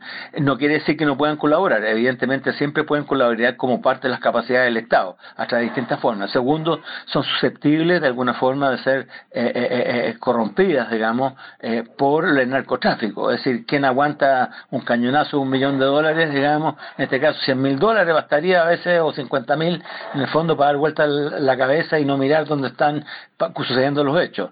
Tercero, eh, el tema de los derechos humanos. Las Fuerzas Armadas están para combatir un enemigo, digamos, donde eh, eh, es un enemigo similar y no una civilidad. Y eso es un tema no menor. Yo creo que ahí hay un tema que se puede aprender directamente del caso de México. Segundo, que este es un trabajo interagencial, no es un trabajo solamente de las policías el trabajo interagencial implica, ¿no es cierto?, el trabajo mancomunado de todas las capacidades del Estado, desde la formación, desde las limitaciones, ¿no es cierto?, de la propia eh, sociedad civil que limite y ocupe espacio, eh, que los colegios enseñen, digamos, controlen, hasta lo que son los elementos ya más punitivos o los elementos legales o los elementos, digamos, de inteligencia que puedan haber detrás en lo que son la investigación de los casos delictuales. Yo creo que ahí hay un tema que se ha aprendido enormemente. Ya no basta solamente las policías o leyes. Hay que tener en, el ámbito, ¿no cierto?, eh, legal, leyes suficientemente adecuadas. Segundo, hay que tener la inteligencia, que implique eh, eh, una inteligencia multidimensional, que esté en todos los planos. Tercero, yo creo que hay que tener es importante tener una mirada, digamos, de largo plazo, que este es un tema que va a tomar bastante tiempo en tratar de, controlarlo adecuadamente. Y yo creo que también el tema internacional no es un tema menor. Yo creo que esto es un tema que debería de alguna forma ser una de las prioridades de la agenda internacional producto de lo que está sucediendo. Aquí hay una discusión vieja que viene del tiempo de los 60, 70, digamos, que dicen si no hay demanda no hay oferta. Evidentemente, ahí hay un tema no menor. Lo que pasa es que hoy día la oferta y la demanda está muy mixturada, porque el consumo interno, en el caso de Chile, o el consumo interno de uno de los países de mayor demanda, en el caso de Estados Unidos, también está contra tiene una contrarrespuesta de una oferta. En el caso de Estados Unidos, muchas de las armas que usan los carteles mexicanos provienen de Estados Unidos. Entonces, aquí hay que tener una concepción de trabajo mancomunado y un plan común, en el fondo, para poder tratar el tema del narcotráfico. Yo creo que, eh, en el fondo, ese es el tema fundamental. Telescopio. Ponemos en contexto la información. Hasta aquí, Telescopio Pueden escucharnos por sputniknews.lat. Ya lo saben, la frase del día la escucharon en telescopio. Todas las caras de la noticia en telescopio. El hecho del narcotráfico es una realidad que está afectando directamente a la población chilena, está afectando al país, está afectando a la autoridad y está afectando a la gobernabilidad propiamente tal. Telescopio, un espacio para entender lo que sucede en el mundo.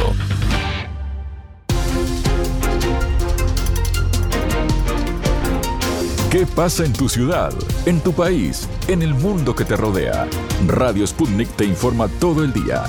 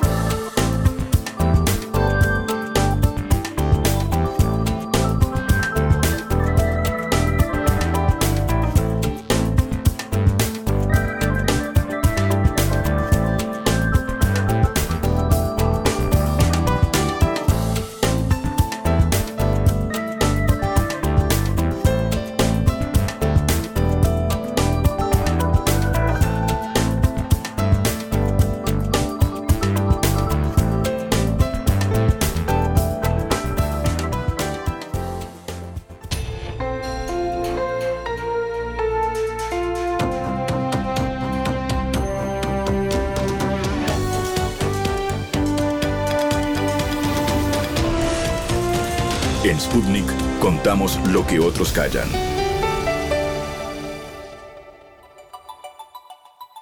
Seguimos en órbita, seguimos compartiendo la primera mañana de la radio con ustedes, recuperando aquí en el estudio a Natalia Verdún, porque vamos a profundizar en algo que estuvimos escuchando hace un rato, pero que tiene más aristas, es un tema importante, atañe a la historia reciente de Perú, que tiene que curar algunas heridas que todavía claramente no están cerradas, más las necesidades del presente que tiene que resolver también Perú, obviamente, ¿no? Pero Vamos a profundizar un poco más en el tema que veníamos comentando y adelantando en el desarrollo de los titulares, Natalia. Sí, eh, porque, mm, como decíamos, estuvo, eh, fue condenado, perdón, el ex asesor presidencial de peruano de Alberto Fujimori, Vladimiro Montesino, fue condenado a 19 años de prisión por las masacres de Pati Vilca y La Cantuta ocurridas en 1992. Esto se trata de eh, unas acciones del comando paramilitar llamado La Colina, que, bueno, que se creó en ese marco de lucha contra la guerrilla Sendero Luminoso. ¿Sabes a qué me hace acordar que yo hablaba con la entrevistada que ahora vamos a, nombrarla? Se trata de Gloria Cano, que es la abogada de la Asociación Pro Derechos Humanos que representa a las víctimas de estas masacres de Pati Vilca y La Cantuta ocurridas en 1992. Te decía que esto me hace acordar muchísimo a Colombia, lamentablemente no es el, eh, digamos, no se produce solo en esos países, que tiene que ver con los falsos positivos. Los falsos positivos es ese nombre que se le dio a Colombia a las ejecuciones extrajudiciales por parte de, grupos eh, del ejército o de grupos de represión estatal para justificar, digamos, eh, y para recibir premios, para, para justificar los números necesarios de, eh, de, personas abatidas, ¿no? En este marco de lucha contra las guerrillas. ¿Puedo opinar algo? Sí. En el medio de todo. Mm. Es el nombre que se le da a una de las mayores vergüenzas de América Latina. Que deberíamos sentir vergüenza en la cara todos, ¿eh? los que están escuchando, todos. Porque es lamentable que se haya demorado tantos años en revelar lo que se sabía como secreto a voces que estaba ocurriendo, por lo mm. pronto en Colombia. Es tremendo realmente. El tema de los falsos positivos es tremendo y ahora me, enganché escuchándote con esto que venías diciendo porque no ocurrió solamente en Colombia. Claro, y esto es un, es, un caso similar porque son personas eh, consideradas sospechosas de integrar Sendero Luminoso, que, en definitiva no lo eran, y fueron asesinadas por este grupo eh, llamado Colina. Eh, bueno, ahora el ex presidente, perdón, el ex asesor presidencial de Alberto Fujimori, Vladimiro Montesino, fue condenado a 19 años de prisión. Él ya está preso desde el 2001, así que el tribunal considera que la, mm, que la condena ya está cumplida. Sin embargo, tiene que seguir en la cárcel porque tiene otros procesos en los que es responsable. Eh, y ahora vamos a escuchar la entrevista. escuchamos algunos fragmentos ya en el desarrollo de las noticias, pero vamos a escuchar la entrevista completa a la abogada Gloria Cano. Reitero que ella es de la Asociación Pro Derechos Humanos que representa a las víctimas, a las familias de las víctimas, que también son víctimas, ¿verdad? Quienes sobrevivieron a esas masacres. Em, que nos va a contar primero lo que representa, digamos, esta, esta condena, el peso que tiene para para corroborar lo que ya todo el mundo sabía y que la propia justicia había establecido y es de la existencia del grupo Colina, pero Montesinos hasta el momento no había asumido su responsabilidad. Eh, y también vamos a hablar de, eh, de, la, reparación, por ejemplo, de estos hechos, de cómo van a tener que pelear contra el Estado eh, peruano para que recibir los los montos económicos que están establecidos por esta resolución judicial. Insisto, ¿cómo demora todo, no? Estamos hablando de 1992 y estamos en el 2024. Vos sabés que ella dice, los familiares están eh, satisfechos con el fallo, pero están cansados. Claro. es una guerra de desgaste. En Montesinos, yo era... Yo era chico, ¿no? En los 90. Alguna, vez, alguna vez fui chico, aunque los que están atrás del vidrio no lo puedan creer. Mm. Y, y, recuerdo el nombre de Montesinos. Claro era uno de los nombres que más sonaba en los 90 mm. cuando se empezó de a poquito a conocer todas las barbaridades que habían ocurrido en Perú. Es una guerra de desgaste a los familiares, ¿no? Y esas, y esa, dentro de lo que vos decís, barbaridades, también vamos a conversar con Gloria sobre otras, eh, otra estrategia eh, utilizada por el gobierno de Fujimori, que todavía Fujimori no está en proceso por este tema que voy a decir ahora, porque se necesita que la justicia chilena, ¿te acordás que él había estado en Chile después de que, de que tuvo que salir del país o eligió salir del país para evitar todos estos procesos? Eh, amplíe la extradición. Estoy hablando de las esterilizaciones forzadas. Miles de mujeres peruanas, obviamente pobres, campesinas, indígenas, digo obviamente porque son las más vulnerables, eh, fueron esterilizadas forzosamente sin que ellas supieran, sin su consentimiento, para poder eh, reducir el, crecimiento de la población en, Perú. Una barbaridad. De esto también Gloria va a hablar y entonces les invito a escuchar la, la entrevista completa. Las voces del día.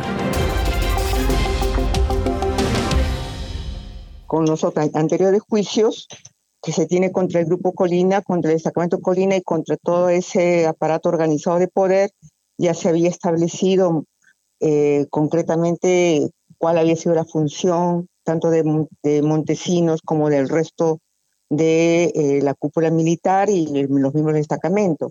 Sin embargo, siempre es importante eh, que, por lo menos en este caso, haya habido un reconocimiento expreso ¿no? de una aceptación de cargos de parte de Montesinos, ya que en los anteriores procesos siempre hubo eh, una negativa de su parte de, de, cualquier tipo de reconocimiento. Siempre hubo un negacionismo eh, de parte de, de, muchas personas vinculadas al fujimorismo con respecto a si existió o no existió el destacamento Colina y muchos decían que era como una especie de invento de los detractores políticos. Con este, esta aceptación de cargos creo que eh, corrobora lo que ya anteriormente el Poder Judicial ha señalado eh, en las investigaciones y, que ha referido y que ha concluido con, unas, con condenas a los miembros del destacamento como la cúpula militar y al propio Fujimori, ¿no? Claro, claro. El eh, Montesinos ya está preso por otros casos, ¿verdad? Y la pena ahora sería de 19 años y 8 meses de prisión. Sin embargo, él saldría antes de cumplir con esa pena. ¿A qué se debe esto? No, él está detenido desde el 2001. Ajá. Entonces, eh, se le compurga la pena porque ya evidentemente han pasado más de los 19 años. Claro. ¿no? Entonces, eso ya, él tiene ya compurgada esa pena. Él tiene otras condenas. Él tiene la condena de Barrios Altos, eh, que culmina en el 2026, pero también tiene la condena por la desaparición de Santiago Gómez Palomino que culmina en el 2031. Entonces, la principal pelea, entiendo, de Montesinos de hoy en adelante, porque también en otros casos no ha impugnado sentencias, no ha impugnado condenas, es tratar de fusionar todas las condenas eh, para poder, poder acceder de repente a alguna a algún beneficio penitenciario o algo que le permita salir de prisión antes o terminando el 2031. Claro. Em, Gloria, este programa va para, para, para, el mundo a través de Internet. Tenemos además una presencia fuerte en Argentina. Para quienes no están familiarizados con lo que ocurrió en los años 90 en, en Perú eh, durante el gobierno de Fujimori y el rol que tenía Vladimiro Montesinos, ¿cómo se lo podemos explicar resumidamente? Bueno, en los años 90 se conformó un, aparato organizado de poder que desde la cúpula, desde la presidencia de la República, con el asesor eh, Montesinos, y que también era el jefe de facto del Servicio de Inteligencia Nacional, eh, se dispuso una estrategia antisubversiva que tenía que ver con eliminación de sospechosos, una serie de violaciones a los derechos humanos cuyos principales ejecutores fueron destacamentos de inteligencia del ejército y uno de esos destacamentos de inteligencia del ejército fue el destacamento denominado Colina, que tuvo a su cargo eh, la ejecución de un plan operativo donde se ejecutaron diversos actos. El de Barrios Altos, donde, que fue en noviembre del año 91, que fallecieron 15 personas, cuatro quedaron gravemente heridos.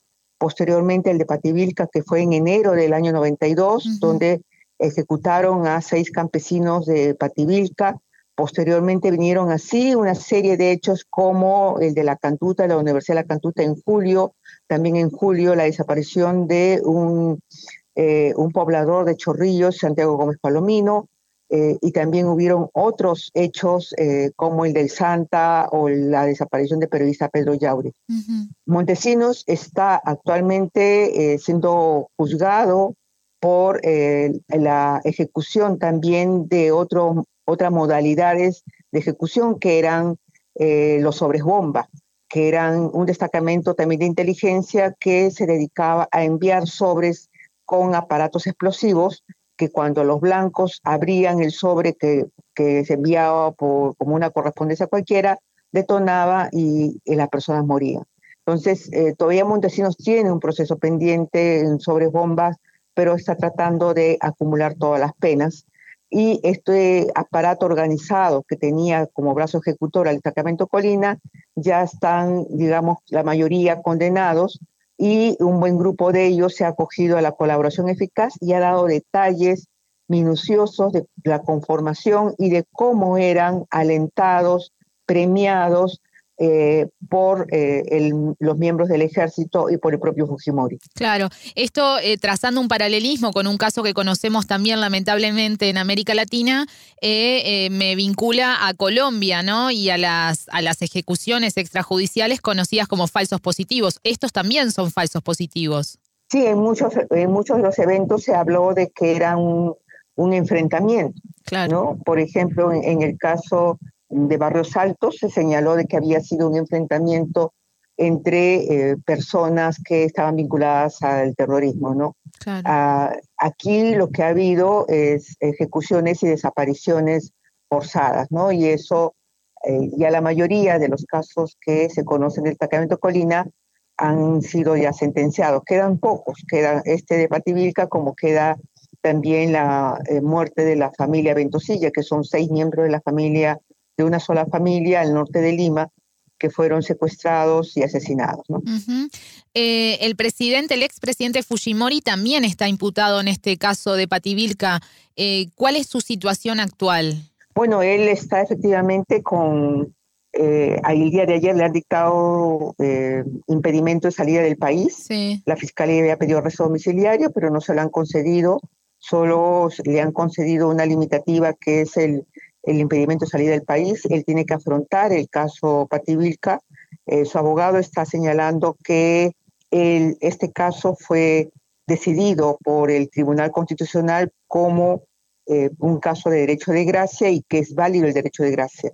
La sala penal ya en anterior oportunidad había señalado que el derecho de gracia concedido a Montesinos, por, perdón, a, a Fujimori por este caso no tenía efectos jurídicos porque contravenía los derechos de las víctimas al acceso a la justicia. Y por lo tanto eh, lo declararon eh, no aplicable jurídicamente y eso fue confirmado por la Corte Suprema. Entendemos que el, abogado de Alberto Fujimori va a tratar de llegar hasta el Tribunal Constitucional para impedir que se eh, prosiga el juzgamiento de Fujimori ahí.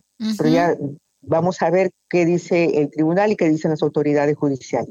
Fujimori argumenta que, Montesinos tomaba estas decisiones eh, sin consultarle.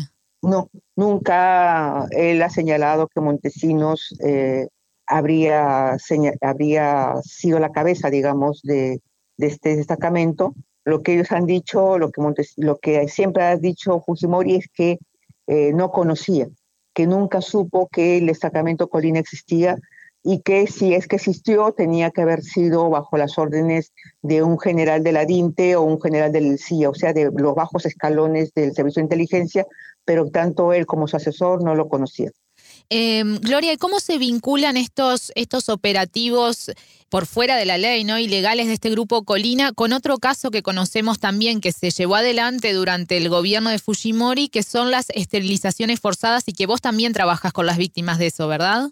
Nosotros, este, bueno, el principal eh, defensor de las, de las víctimas de violaciones con respecto a las instituciones forzadas es este Demus.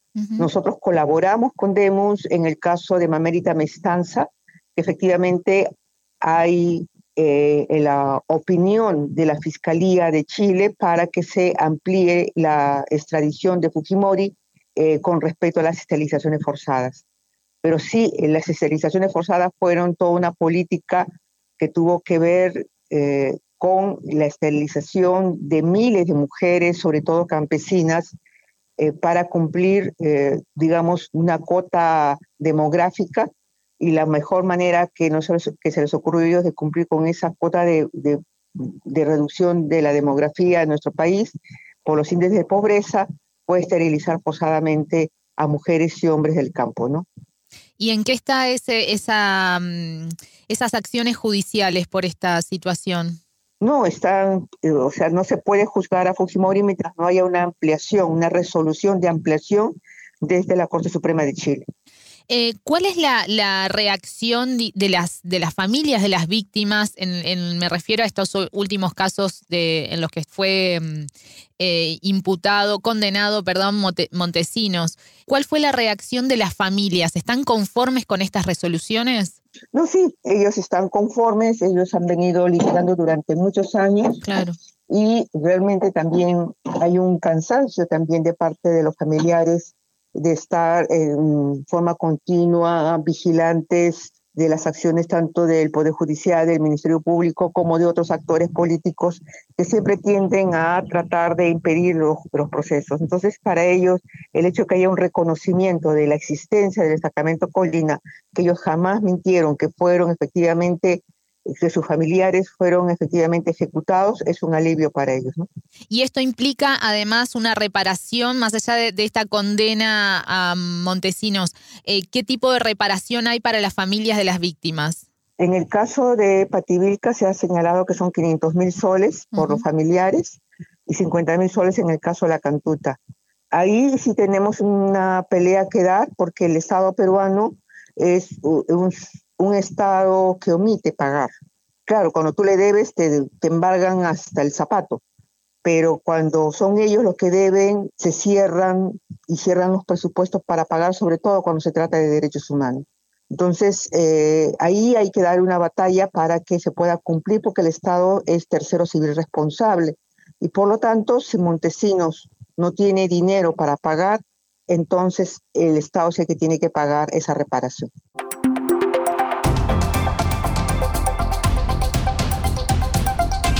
Estás escuchando Radio Sputnik.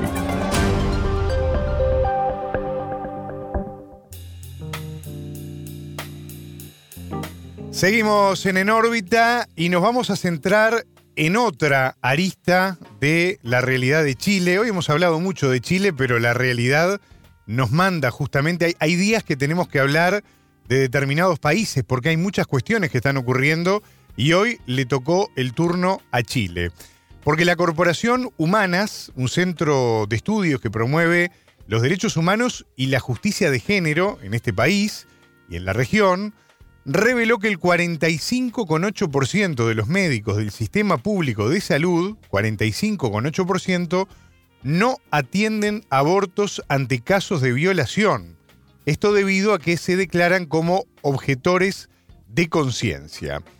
Recordemos que en el país latinoamericano, la normativa vigente despenaliza la interrupción voluntaria del embarazo únicamente bajo tres causales, que son cuando se encuentre en peligro la vida de la mujer, en caso de inviabilidad fetal de carácter letal, es decir, que exista inviabilidad del feto para sobrevivir fuera del útero, y ante un embarazo por violación.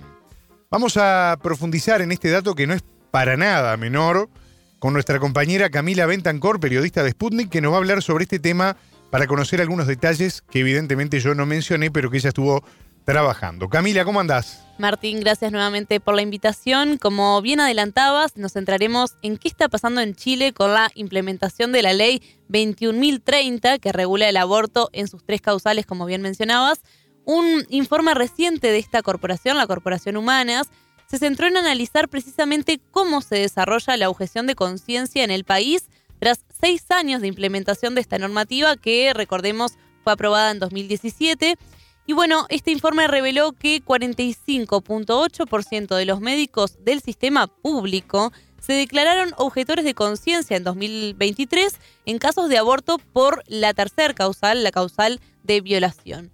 A su vez, en cinco hospitales del país, la totalidad de los obstetras no están dispuestos a realizar el procedimiento por esta causal, una situación que vulnera el acceso al servicio que es legal en el país. Claro. Bueno, sobre este tema pudimos hablar con Camila Maturana, ella es directora de la Corporación Humanas, abogada y además magíster en Derecho Internacional de los Derechos Humanos. La experta habló de las resistencias que ha tenido la reglamentación de la interrupción del embarazo en Chile. En Chile se dictó una ley que permite la interrupción voluntaria del embarazo en tres causales, riesgo vital, inviabilidad y violación, en el año 2017.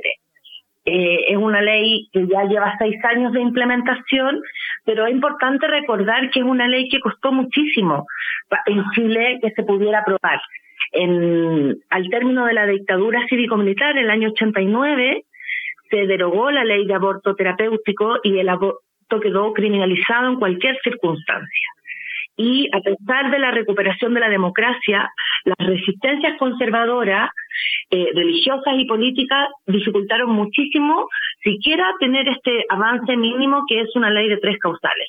Y por eso, eh, desde Corporación Humanas y otras organizaciones, eh, junto con impulsar que esta ley fuera aprobada, hemos identificado cuáles son los principales problemas que presenta para su adecuada implementación y garantizar un derecho que es tan básico como interrumpir el embarazo en estas tres situaciones tan, tan graves y dramáticas. Entonces, poner de relieve, por una parte, que se trata de causales restringidas, que no es una no es una ley que esté acorde con los estándares y los avances que se han alcanzado en otros países de la región, ¿cierto?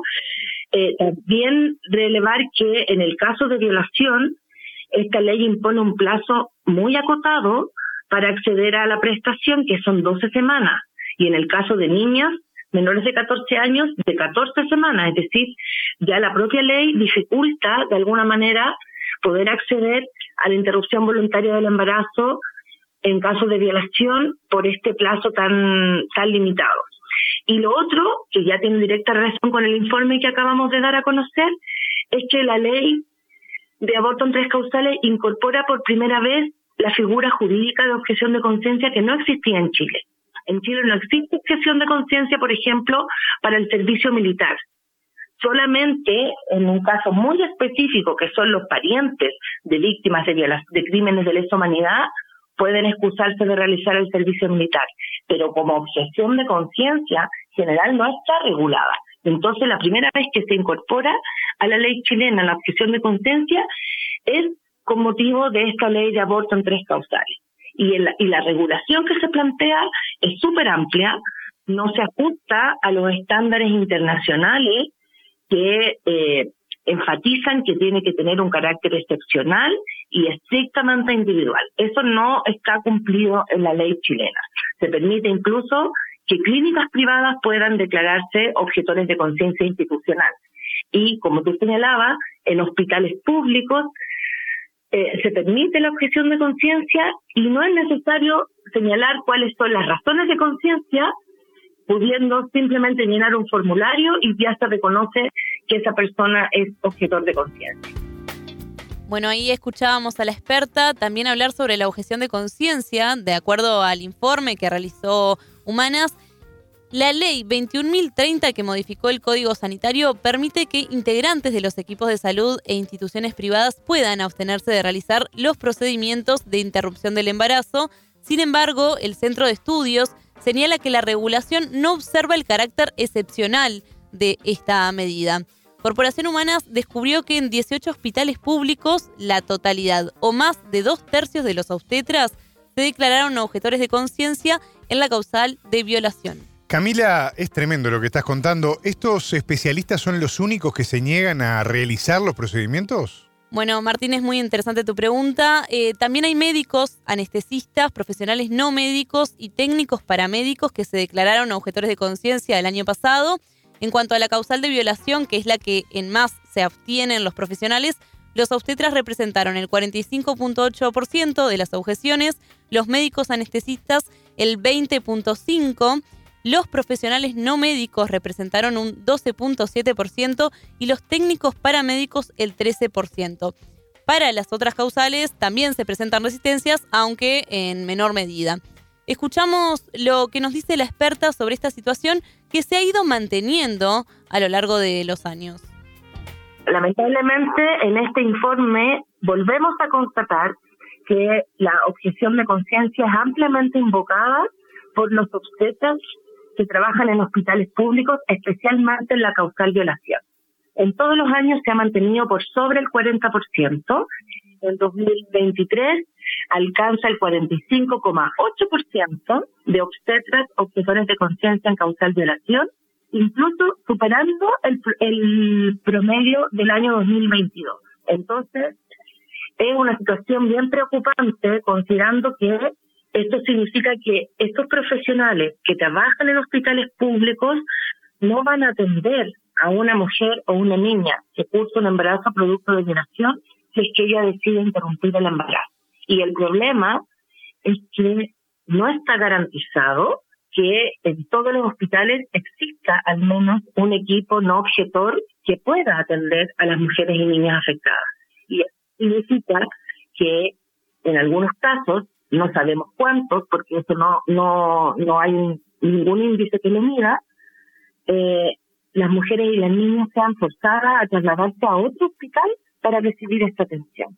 Y eso nos preocupa muchísimo porque eh, no hay razones de infraestructura o estrictamente médicas que generen ese traslado forzado, sino únicamente razones de conciencia, razones ideológicas que se imponen frente a la decisión de las mujeres y las niñas y que eh, no se condice con las obligaciones que tiene el Estado de Chile en materia de violencia de género, en materia de protección de la infancia y las obligaciones reforzadas respecto de niñas víctimas de violencia sexual.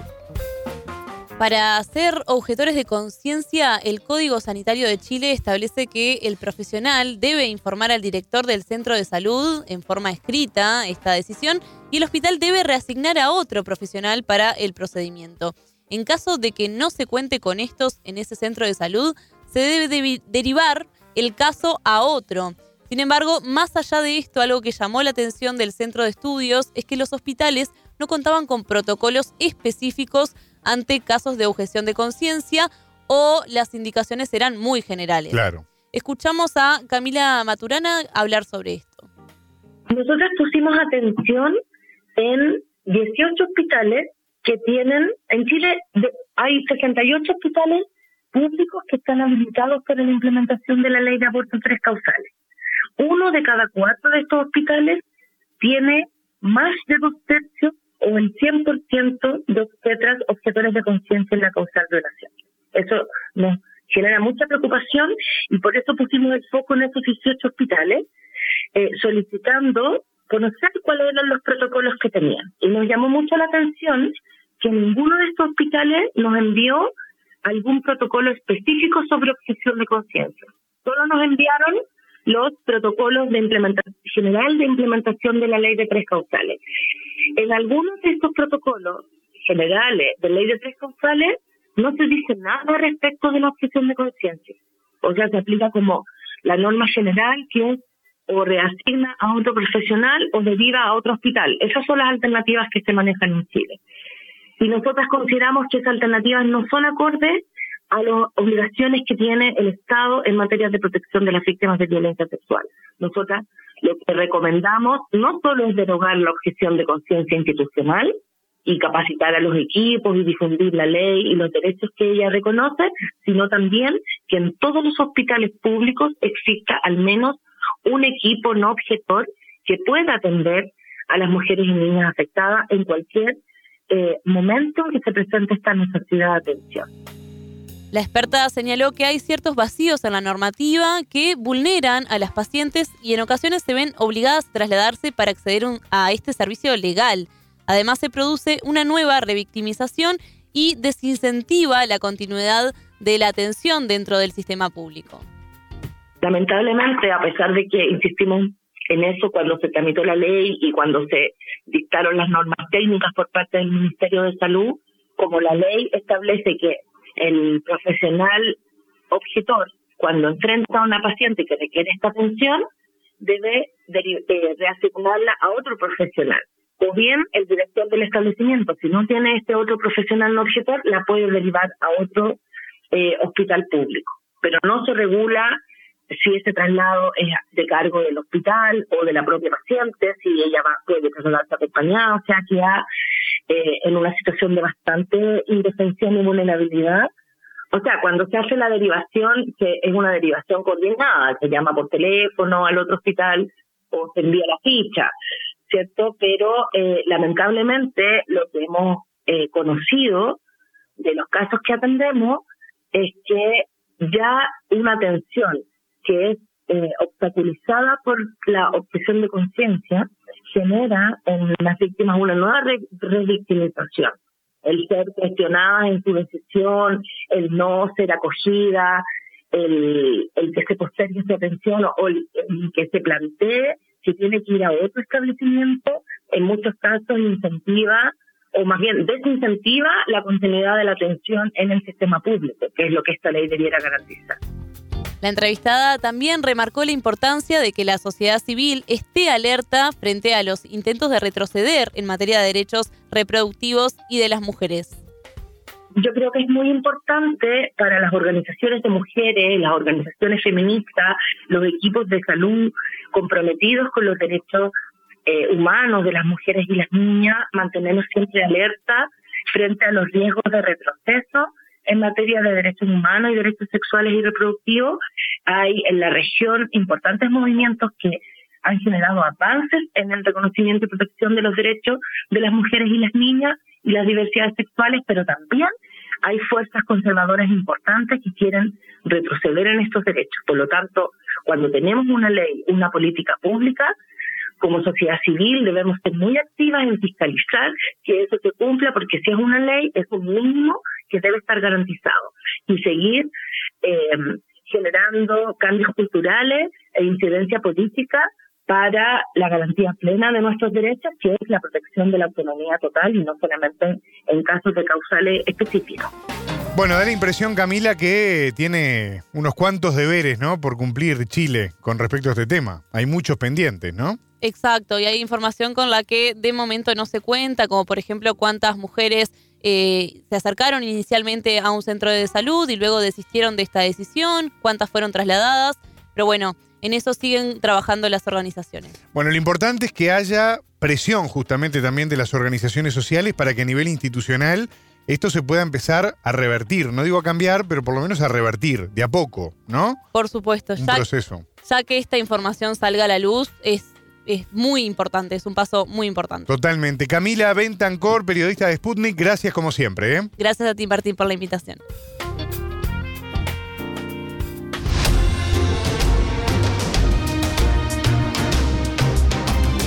Estás escuchando Radio Sputnik.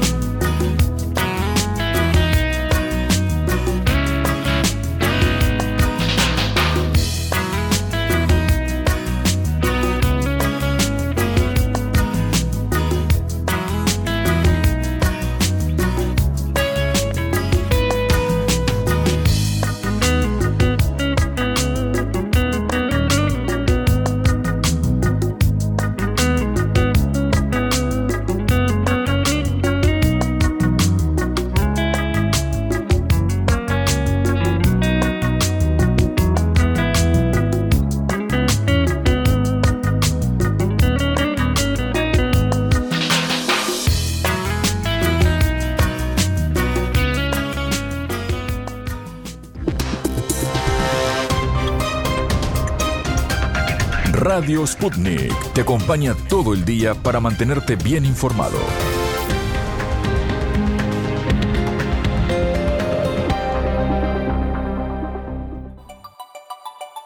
Natalia Verdún, momento de la despedida, de cerrar esta primera mañana informativa en la que hemos compartido de todo. Nos hemos centrado mucho en Chile, porque valía la pena, pero ha habido de todo. Así es. Y los invito a volver a escuchar este programa u otros de Nórbita u otros de la agencia a través de la página web de sputniknews.lat. Van a la página principal, botón no, extremo, extremo superior derecho, icono que dice radio. Ahí está. No hay como perderse. Ahí pueden escuchar de vuelta, como decía, este programa u otros. Y también pueden seguir la cuenta de Telegram de la agencia, que es arroba Mundo, para recibir la información en el instante, ahí en el celular. Exactamente, ahí está toda la información como siempre. La seguimos ya la semana entrante. Así es. A las 7 de la mañana para dar la vuelta al mundo y también en la región en 120 minutos aquí en En órbita.